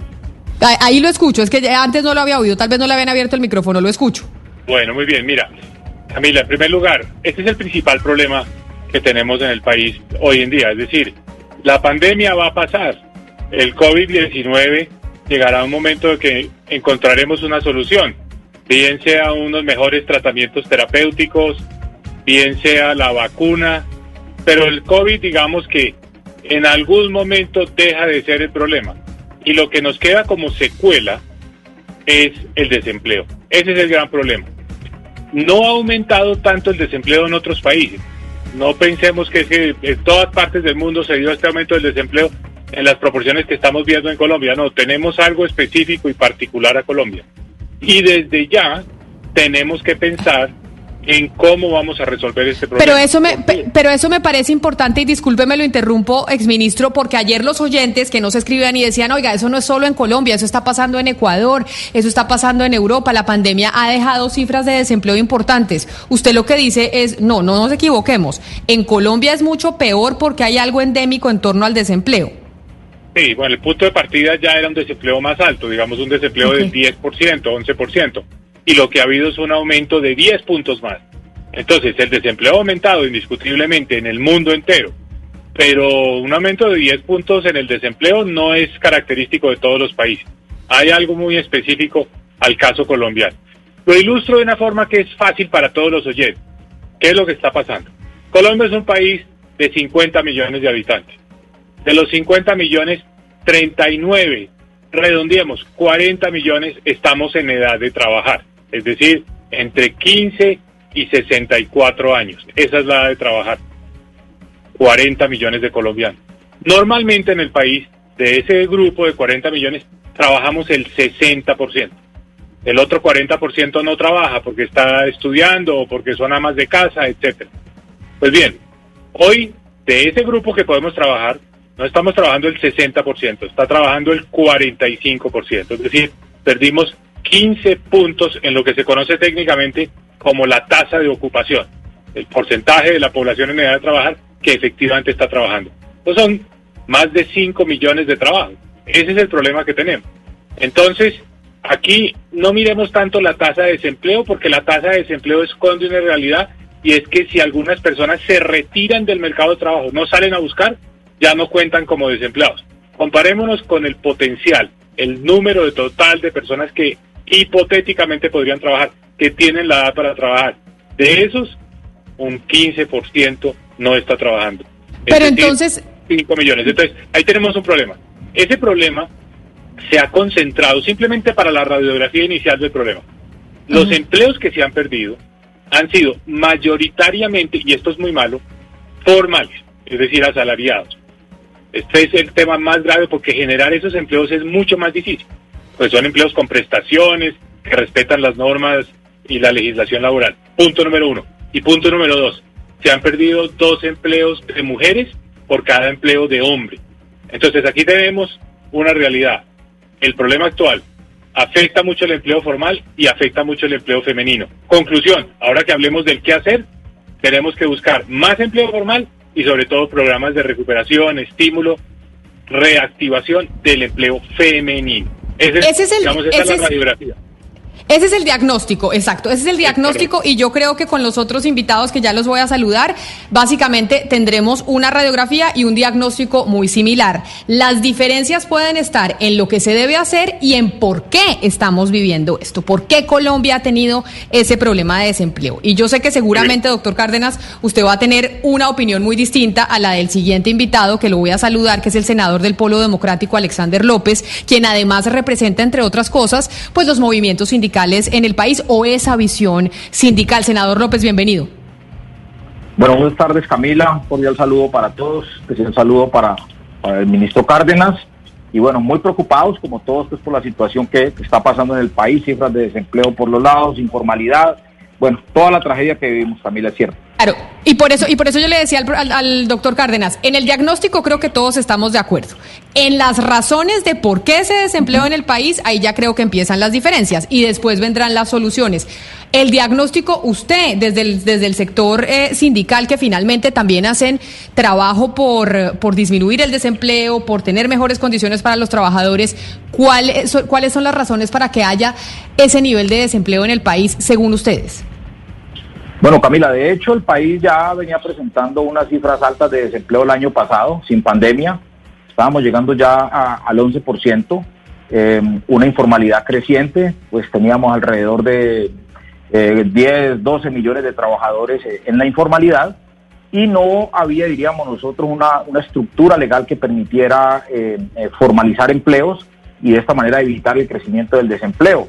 Eh, la economía venía creciendo a unos niveles importantes, 3, 4%, años anteriores eh, inclusive llegamos eh, al 4, 5, y no aprovechamos esa, ese, ese crecimiento económico. Pero a, pero ¿a qué se debe? perdóneme, yo lo interrumpo, senador, porque eso digamos que esa radiografía la tenemos. ¿Pero por qué? ¿Por qué en Colombia, a diferencia de otros países, resulta que no podemos bajar la tasa de desempleo y a pesar de que crezcamos económicamente, seguimos eh, con estos niveles de desempleo? Y yo sé que es una pregunta difícil porque en un momento dado, incluso el ministro Carrasquilla y el director del Banco de la República salieron y dijeron, no sabemos. O sea, esta es una respuesta que tal vez no tiene mucha gente, pero en el diagnóstico que desde su sector hacen es cuál. No, el problema es que el país, el país se dedicó a depender de una economía petrolera, eh, de, una, de una política pues de, de, expansión petrolera, una política económica a nuestro juicio importante, pero eh, no entendió que la industria había que desarrollarla, no entendió que el campo había que desarrollarla, que el comercio había que desarrollarla. Colombia se aplicó a desarrollar una cantidad de tratados de libre comercio con, muchos países, más de 20, 22 tratados de libre comercio, eh, y no se concretaron los beneficios que en materia laboral o en materia de crecimiento económico podrían generar esos TLCs, y de hecho los TLCs se convirtieron, más que en un beneficio, se convirtieron en una gran amenaza para el empleo. De ahí que eh, Colombia empezó a caer en su producción nacional, Colombia empezó a importar alimentos, Colombia empezó a, importar productos, a importar insumos y naturalmente eh, en Colombia el empleo formal se fue cayendo. O sea, ha habido una mala política económica en los últimos años en el país que no ha permitido que los trabajadores tengan empleo estable. De hecho, la informalidad cada día viene creciendo en el país y dolorosamente con esta pandemia se duplica. Entonces creemos entonces que hay que dar un replanteamiento en el, en el modelo económico del país que conduzca finalmente a activar otros sectores de la economía, no necesariamente a depender de los PLCs, de los tratados de libre comercio, no necesariamente depender de- del petróleo y del carbón, sino definitivamente entender que Colombia como país tiene que hacer una revisión interna de hacia dónde dirige su propia economía y en ese sentido empezar a- a recuperar empleo formal y naturalmente a acabar pues con una informalidad que, que de todas maneras es supremamente grave y dolorosa. Doctor Cárdenas, yo quiero preguntarle justamente por el tema de la informalidad, porque si bien usted nos hizo una presentación sobre el tema del empleo, pues la informalidad siempre ha estado pues alrededor del casi 40% en Colombia. Ustedes hicieron una reforma en el 2012 donde lograron atacar la informalidad un poco, bajándole a los parafiscales, exoneraron al empleador de aportes al ICBF y al SENA, y ahora se está proponiendo flexibilizar el salario y también bajar el aporte de los parafiscales. ¿Usted cree que es por ahí la solución? Sin duda, ya lo ensayamos y ya funcionó. Aprovecho para saludar a los panelistas, el senador Alexander López. Por cierto, hemos tenido siempre una relación cordial y amable estando en orillas diferentes. Estuvimos en orillas distintas exactamente en esa reforma del 2012. El senador se acordará de un evento donde vinieron los sindicatos del ICBF del SENA en el recinto del Consejo de la Ciudad de Cali, donde hubo una gran polémica alrededor de la decisión de bajar los impuestos a la nómina. En ese momento estábamos tomando una decisión compleja, difícil, que era bajar los impuestos con los que se financiaba el ICBF y el SENA, pero dijimos, vamos a cambiar estos impuestos por un porcentaje del impuesto de renta para que estas queridas entidades no vayan a tener ningún problema financiero y por el contrario tengan una plena garantía de que hacia adelante van a recibir más recursos año tras año. Pero logramos desmontar esos impuestos a la nómina. Eso funcionó, está aprobado. La tasa de informalidad en las 13 ciudades colombianas era del 58%. ¿Qué quiere decir esto? Que de cada 100 trabajadores, 58 eran informales, no pagaban, eh, no, los empleadores no les pagaban prestaciones, no les hacían aportes a una pensión. Hoy, pues antes de la pandemia, digamos, estábamos en el 48%, bajamos 10 puntos la tasa de informalidad en las ciudades en Colombia. ¿Por qué? Porque ocurrió una cosa lógica. La, economía no es eh, una, una ciencia que no que se pueda alejar del sentido común. Ocurrió algo muy básico y es se le redujo el costo al empleador de contratar a alguien formalmente. Entonces, pues obviamente los empleadores dijeron, ahora los vamos a contratar formalmente porque ya no tenemos que pagar ni ICBF, ni SENA, ni el 8,5% que costaba la afiliación a salud. No quiere decir que el Estado haya dejado de hacer eso. Pasó a financiarlo con impuestos generales como el impuesto de renta. Eso nos funcionó. Pero ese fue un primer paso. Todavía nos falta mucho para seguir en esa misma línea. Entonces yo diría, si ya hay una fórmula... Por que eso, pero ya doctor Cárdenas, es del camino a seguir hacia adelante. Claro, pero p- permita, le interrumpo porque usted nos estaba diciendo que fue un, un tema muy polémico y ustedes nada más tocaron un poquito los parafiscales. Y lo que se necesita en este momento es en realidad, pues de pronto desmontar estos impuestos, flexibilizar el salario. Y lo que estamos oyendo del señor Alexander es que él quiera, quieren, o sea, ellos lo que quieren y plantean es cambiar el modelo económico del país. Entonces, ¿cómo No, vamos a poder está- llegar a una discusión válida que en realidad Camila, arregle este problema si estamos pero- tan separados en la visión de lo que hay que hacer? Pero, pero ahí hubiera sido muy importante que el doctor Cárdenas también nos hubiese dicho, porque nosotros también planteamos en esa discusión que la política tributaria en Colombia era muy, muy equivocada. O sea, nosotros tenemos grandes empresas, grandes sectores económicos como el sector financiero, con grandes exenciones tributarias que finalmente no ayudan al crecimiento económico y no ayudan a generar empleo, ¿no? Entonces, esa también era una discusión que nosotros le planteábamos en su momento en el debate y como él lo ha dicho, pues con argumentos, pero esa política tributaria en el país ha sido radicalmente equivocada, lo cual ha conllevado pues a, a las, gran- a las grandes diferencias que se han dado en concentración de riqueza y que los más poderosos son los que menos impuestos pagan en este país y eso también ha generado pues ese, ese gran desequilibrio que se presenta en términos económicos en el país. Pero mire, yo senador y exministro, les quiero poner un audio de ayer de una empresaria, una mujer joven empresaria que tiene con eh, su familia una cadena, una empresa de cadenas y complementos, que básicamente son ferreterías, emplean 25 personas. Se llama María José Bernal, muy radical en sus planteamientos, pero ella decía, Decía lo siguiente, escúchela usted y ahí le damos respuesta a ese pequeño empresario que hoy se está quejando y dice, oiga, a mí contratar me sale carísimo. Escúchela. Pues claramente lo que necesitamos es dos cosas. Necesitamos flexibilizar el mercado laboral que no sea tan costoso ni tan complicado generar empleo.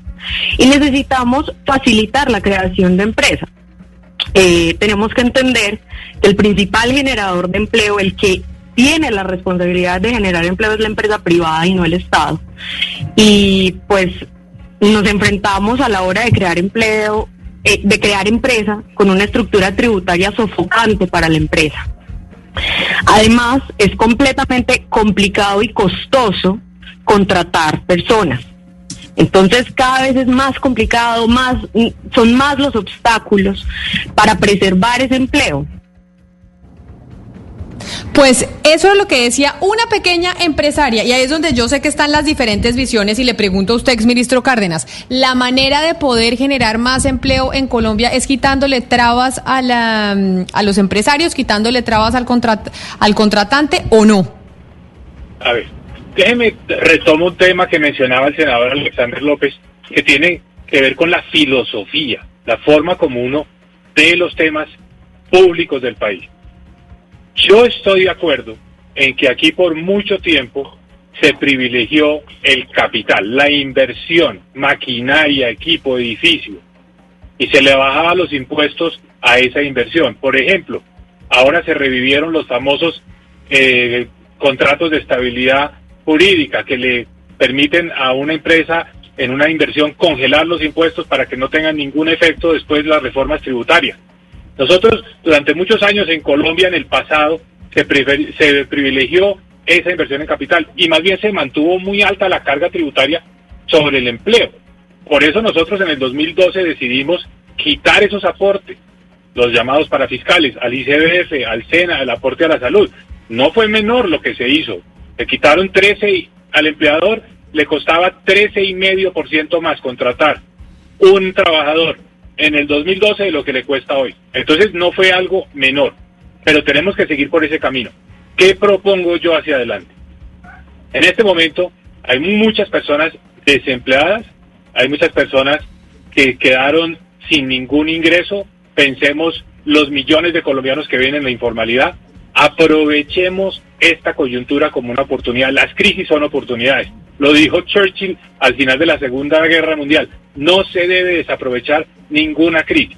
Este es el momento de dar un salto y poder en la recuperación generar más empleo y empleo formal. Dos ideas. Una, aquí van a surgir muchas necesidades de recursos fiscales para la reactivación económica. Todas las propuestas de todos los sectores económicos hay que medirlas en un tamiz que es empleo. Dígame cuántos empleos genera cada cosa que le están proponiendo al gobierno que haga. Póngame todo en términos de empleo, porque lo más importante en esto es generar empleo. Segunda propuesta.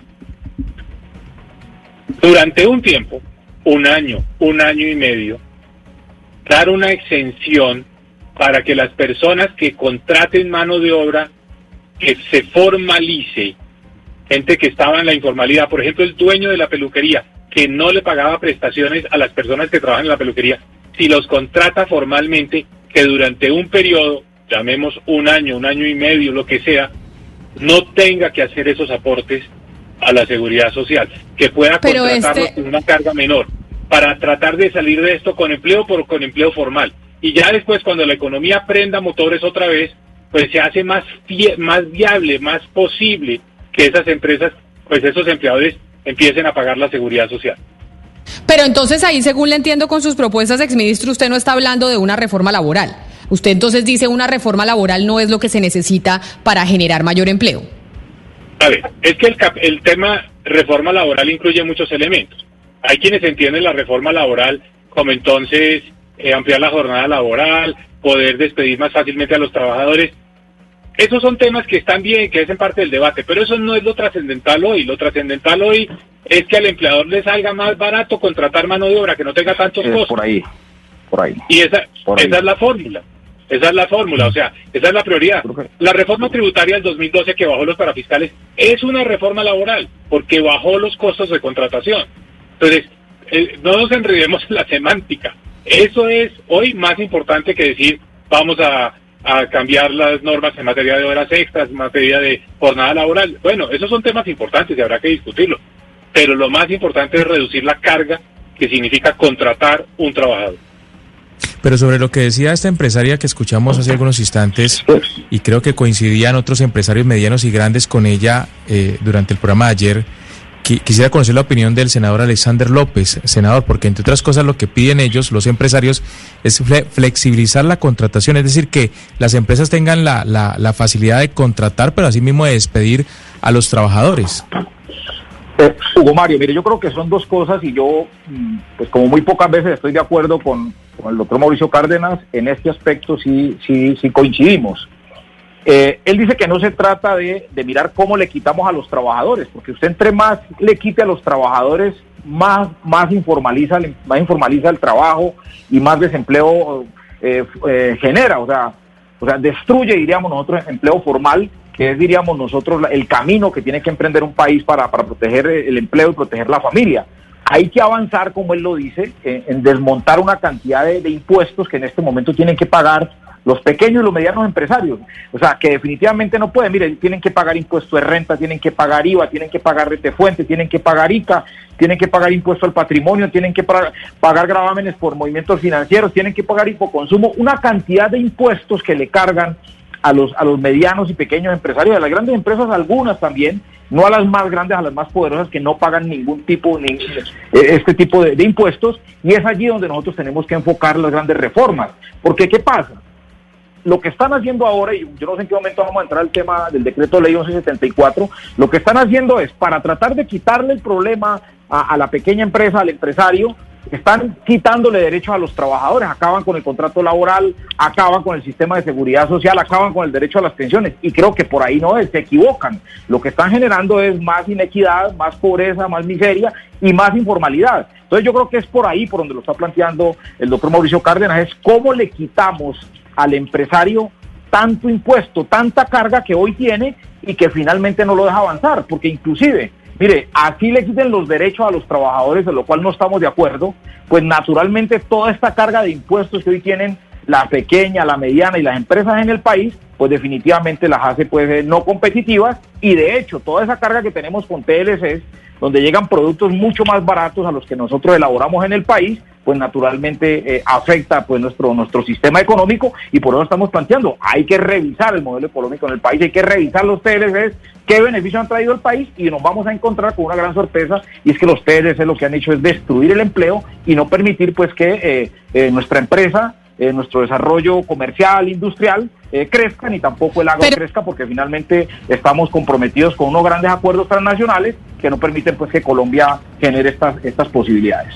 Pero senador Alexander López, y frente a lo que dicen ustedes dos, Mauricio Cárdenas y usted que están de acuerdo, no, se trata de quitarle carga al, eh, al empresario, no de quitarle beneficios al, al, trabajador. Pero sin embargo, yo no sé si sea solo el tema de la carga tributaria, pues, y, también puede haber complejidad a la hora de la contratación, y por eso quiero saludar a nuestro siguiente invitado, que es Juan Pablo López, que es abogado laboralista y es el director del Departamento de Derecho Laboral de la Javeriana, y que ya tiene la, la mirada de abogada de lo difícil que puede ser en Colombia contratar una persona, los riesgos jurídicos que corre también una empresa frente a esa relación con, con el trabajador.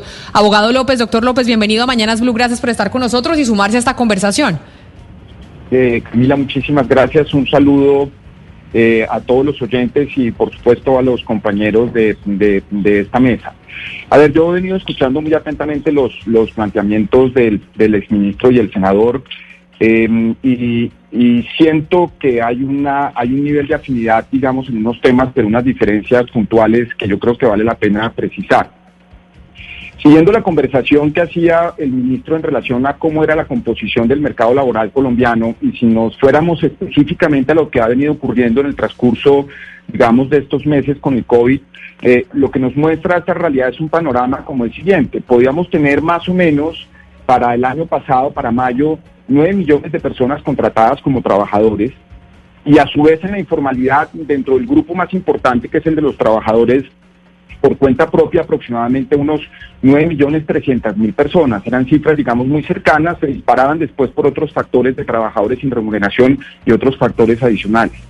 Cuando miramos el impacto de la, de la pandemia, lo que nos va a mostrar es que los trabajadores directos, los que son asalariados, perdieron o tuvieron una caída de 2.300.000 personas en términos eh, de personas que perdieron empleo.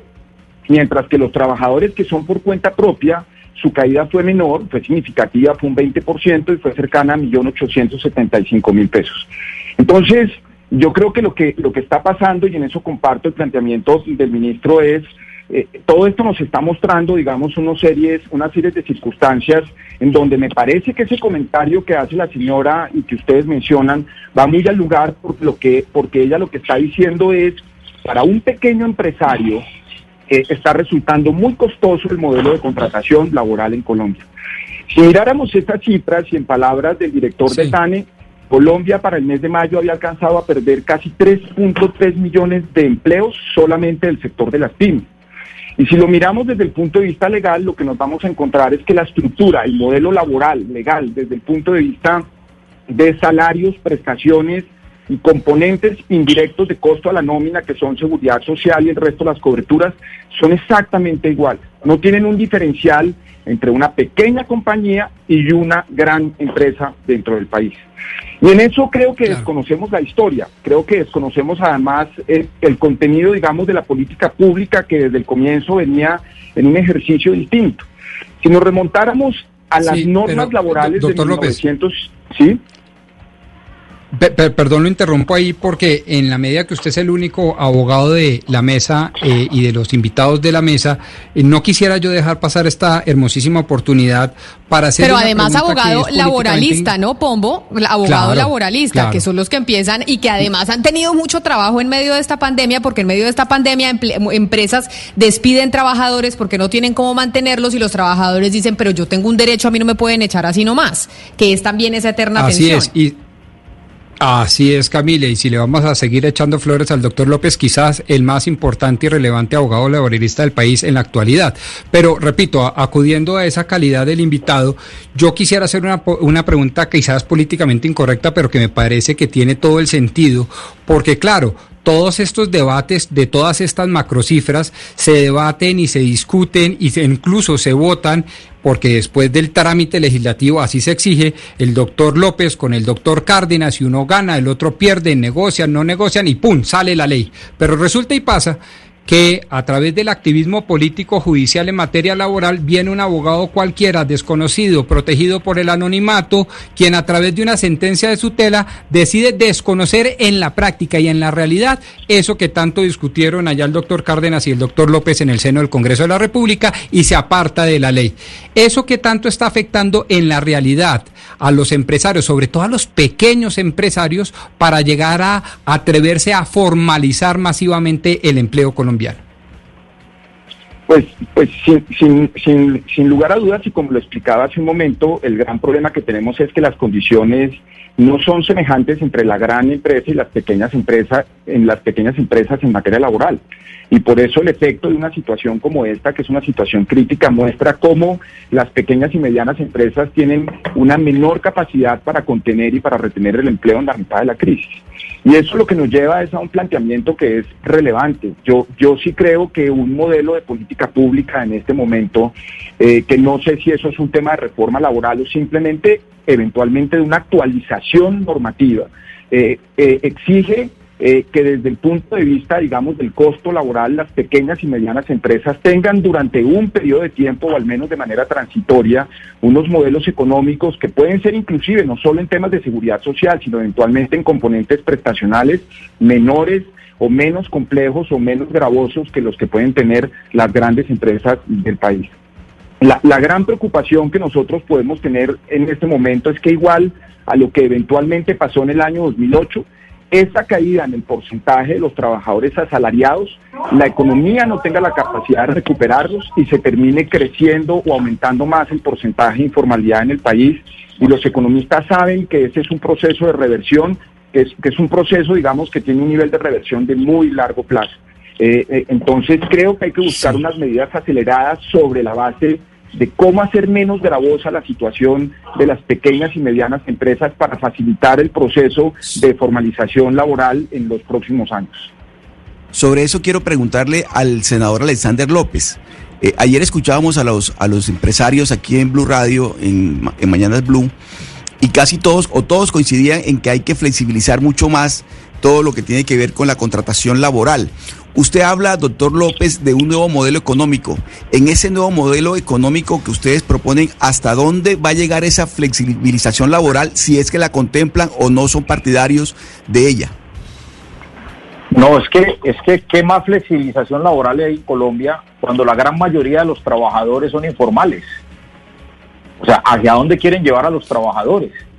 Es un universo donde casi el 90% de los ¿Aló? ¿Me escuchan allí? Sí, pero, pero, pero los empresarios, los empresarios lo que dicen es que una fórmula para bus para generar ese empleo que hace falta es una flexibilización laboral. Por eso le pregunto a usted, ¿hasta dónde están dispuestos ustedes a considerar una flexibilización laboral? No, hasta, una mayor. dicho, no hay, no hay la más mínima posibilidad de que nosotros eh, eh, le apostemos o generemos al menos la posibilidad de diálogo para flexibilizar eh, eh, los derechos de los trabajadores. Eso, eso es imposible. Es que miren, la misma OCDE, hay varios estudios que, les voy a compartir a ustedes. La OCDE en un estudio del año pasado dijo que Colombia está entre los peores países frente a la redistribución de los salarios y en los derechos de los trabajadores. En otro, en otro estudio que hizo el diario La República dice, Colombia es el país con el peor balance laboral para los trabajadores en Latinoamérica. O sea, ¿qué más le quieren quitar a los trabajadores? yo, yo, miren, si ustedes revisan eh, en esta pandemia la solicitud que hicieron, mm, que hicieron las pequeñas y medianas empresas en el país, ellos más allá de plantear una reforma laboral, porque realmente no la, no la plantean de fondo, lo que dicen es, hombre, nosotros necesitamos que nos quiten tanto gravamen que tenemos, tantas trabas que, que tienen las pequeñas y medianas empresas. Y de hecho, hoy esas, o sea, antes que pensar en quitarle más a los trabajadores que nada tienen, porque son muy pocos realmente los trabajadores que están en el mundo de la, de la formalidad laboral, son malos informales, tenemos que pensar es cómo ayudamos nosotros a esas, a esas pequeñas y medianas empresas con subsidios, ¿Cómo los ayudamos quitándoles tanto impuesto? ¿Cómo les ayudamos con créditos? Es imposible que el ejemplo que está, el mal ejemplo que está dando hoy el presidente Iván Duque, que gire un cheque de 370 millones de dólares para una empresa que no es colombiana, que es una multinacional y que tiene graves problemas financieros de, de hecho, saque esa cantidad de recursos y a las pequeñas y medianas empresas los ponga a ir a los bancos, los bancos por unas tasas de interés supremamente altas. No, yo creo que esto esto tiene que ser eh, absolutamente modificado el, esquema como Pero usted dice no es por ahí, no, los trabajadores no tienen nada más que dar. O sea, ¿qué le van a quitar a los trabajadores si nada tienen? Pero mire, pero mire, eh, em, senador Alexander López, sobre eso usted dice acá no vamos a dar nuestro brazo a torcer. muchos oyentes dicen los sindicatos están representando a quienes ya tienen un empleo, pero no a esos miles que están en la informalidad y a esa gente que no tiene empleo. Doctor Cárdenas, usted desde la visión económica, una visión, y es esa informalidad se puede combatir solo con la reducción de la carga tributaria a las empresas ¿O se necesitaría, por ejemplo, flexibilizar un poco más la contratación, como el debate que estamos viendo hoy, el de la contratación por horas, por ejemplo, en el país, que es lo que decía el doctor López, que a qué horas vamos a empezar a discutirlo? Esa informalidad, ¿cómo se puede combatir? Porque no hemos podido, sin pandemia o con pandemia, eso no lo hemos podido hacer. Camila, si no hacemos algo ya, si seguimos como estamos, y si seguimos reiterando todos los puntos de vista que todo el país ha conocido durante tanto tiempo, en dos años vamos a seguir con una tasa de desempleo del 20%. Ese va a ser el contexto en el cual se van a hacer las elecciones presidenciales del 2022. Si seguimos simplemente en el mismo escenario actual, este problema no, no, lo, no lo vamos a resolver y vamos a quedarnos con este legado tremendamente complejo de la pandemia. Hay que actuar. Y para actuar se necesita cambiar los puntos de vista. Aquí todo el mundo tiene que ceder todo el mundo tiene que ceder. Pues el paquete tiene que ser integral. Primero, bajar los costos de contratación por un tiempo para que se puedan enganchar estos trabajadores. Eso tiene nombre propio, porque como ya se quitaron los aportes a la nómina para el ICBF y para el SENA, hay que hacer un esfuerzo por el lado de las cajas de compensación. Esto es fundamental. Dos, al mismo tiempo tenemos que buscar que el, el, eh, el mercado laboral sea más flexible. No le podemos tener miedo a esa palabra. Coincido con lo que decía Juan Pablo López y que le planteó la pregunta a Rodrigo Pombo y es, una cosa es la ley y otra cosa son las interpretaciones. Pero no es cualquier tribunal. La propia Corte Constitucional ha creado en el país una jurisprudencia donde es prácticamente imposible bajar el salario. Yo le pregunto a un trabajador, ¿qué prefiere? ¿Conservar su trabajo, así sea con un salario menor, o quedar en la calle? Estoy seguro que el trabajador va a decir, yo me ajusto. Debemos tener un poco de flexibilidad. La interpretación en Colombia es que los, los salarios son inflexibles por, por, por sentencias de la Corte Constitucional. Eso lo tenemos que cambiar. Esta no es una tarea ya ni del Ejecutivo ni del Legislativo, sino que la Corte Constitucional se tiene que involucrar acá. Y tercero. Pero, doctor Cárdenas, antes de que me diga el tercer punto, cuando usted dice las cajas de compensación, ¿usted dice que hay que quitar tantos aportes a las cajas de compensación o cuál qué, qué deberían hacer las cajas de compensación familiar? Porque eso también hubo otro revuelo con eso. No, totalmente. Eh, yo se lo digo desde la orilla de una persona que fue capaz de quitar los impuestos para fiscales que iban para el ICBF y al SENA sin afectar al ICBF y sin afectar al SENA. Por el contrario, esas entidades han tenido más recursos ahora que antes, han podido crecer. Piense lo que está haciendo el ICBF en primera infancia, es impresionante. Entonces, desde la orilla de alguien que ya lo hizo, le puedo decir, podemos hacer una reforma sin afectar a las cajas de compensación, sin perder su relevancia, su importancia en el tejido social del país, pero que no se financien con unos impuestos que frenan la generación de empleo. Eso se puede hacer. Y al mismo tiempo, tenemos que buscar un poco de flexibilidad en la parte salarial, porque y no vamos a quedarnos con ese desempleo del 20%. A nadie le va a servir. ¿no? Entonces, ¿qué creo yo? El gobierno, Camila, el gobierno tiene que impulsar estos temas, tiene que liderar estos temas. El gobierno no se puede quedar solo justo, en justo, la de emergencia a la pandemia con la variable gasto público, sino que tiene que plantearle al país temas difíciles, reformas. Justo sobre... A eso se eligen los gobiernos, para reformar, para cambiar, para buscar tomar pero, yo... que sean difíciles de explicar. Por ejemplo, yo extraño tremendamente que en un tema tan complejo como lo de Avianca, el gobierno no haya salido a explicarle al país. Los colombianos necesitamos saber cuáles son las opciones. Porque Pero doctor Cárdenas, ahí venga le digo. Venga, le digo una cosa, y ahí ya lo, yo no sé si lo voy a meter en Honduras. Usted fue ministro de Hacienda mucho tiempo. Usted, yo no sé si amigo personal, pero sí de la misma universidad, de la misma línea de pensamiento o parecido con el ministro eh, Carrasquilla el ministro Carrasquilla ha tomado esa decisión, ha tomado respetable. Yo de verdad es que no quisiera entrar a criticarlo, pero tomó la decisión de meterse debajo de las piedras y el ministro Carrasquilla no explica, no habla, no dice absolutamente nada. O sea, esto también ha sido una decisión de su colega y yo quisiera preguntarle usted cómo la ve. Porque él es el que no ha querido y que está manejando cosas muy importantes en este momento en el país y no ha querido salir a hablar. Entiendo el punto. Mire, yo no he evitado a toda costa entrar a opinar sobre mi sucesor. No me parece que yo sea la persona indicada para decir, debería ser esto, debería actuar de esta manera, debería, hablar, lo que sea. Eh, yo hablo del gobierno. El gobierno tiene que decir, aquí hay un país serio, pensante, que analiza los temas. Hay gente que está con ánimo constructivo, que quiere entender.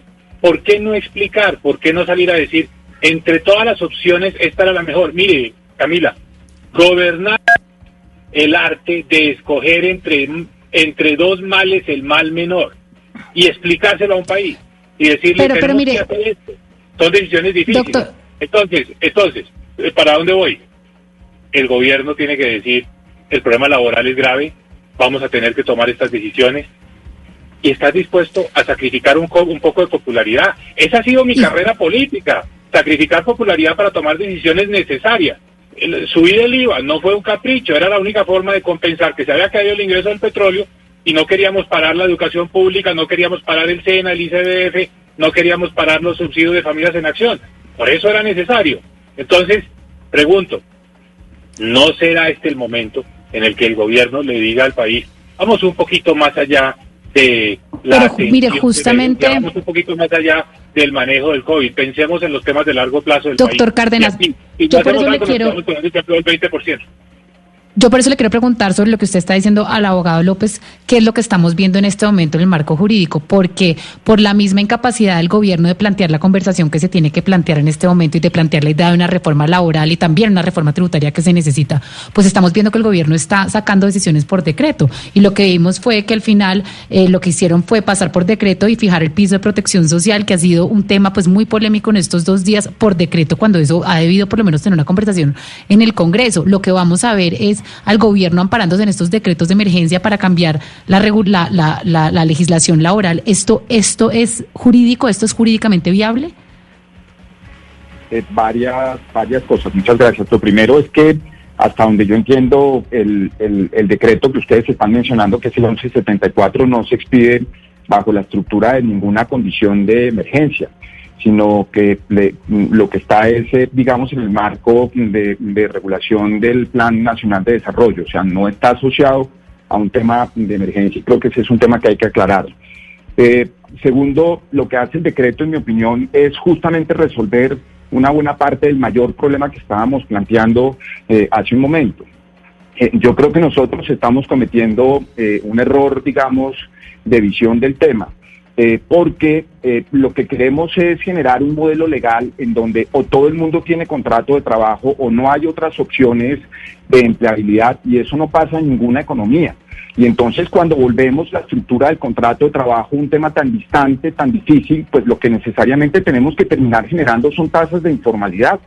Lo que nos pasa, por ejemplo, a nosotros en el tema de seguridad social, en mi opinión, es aberrante. Es aberrante que una persona que está en el campo, que se esté ganando un ingreso de 600 mil pesos porque trabaja de estajo, porque esa es la manera como opera el trabajo en el sector agrícola, por ejemplo, no puede ingresar al sistema de seguridad social y cotizar porque tiene la limitante del salario mínimo.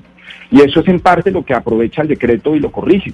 Creo que el decreto de entrada en relación con ese monstruoso número que tenemos en el país de casi 9 millones de personas que son trabajadores por cuenta propia, un poco menos ahora producto de esta pandemia, lo que está justamente es dando un mecanismo para que las personas puedan ingresar al sistema de seguridad social.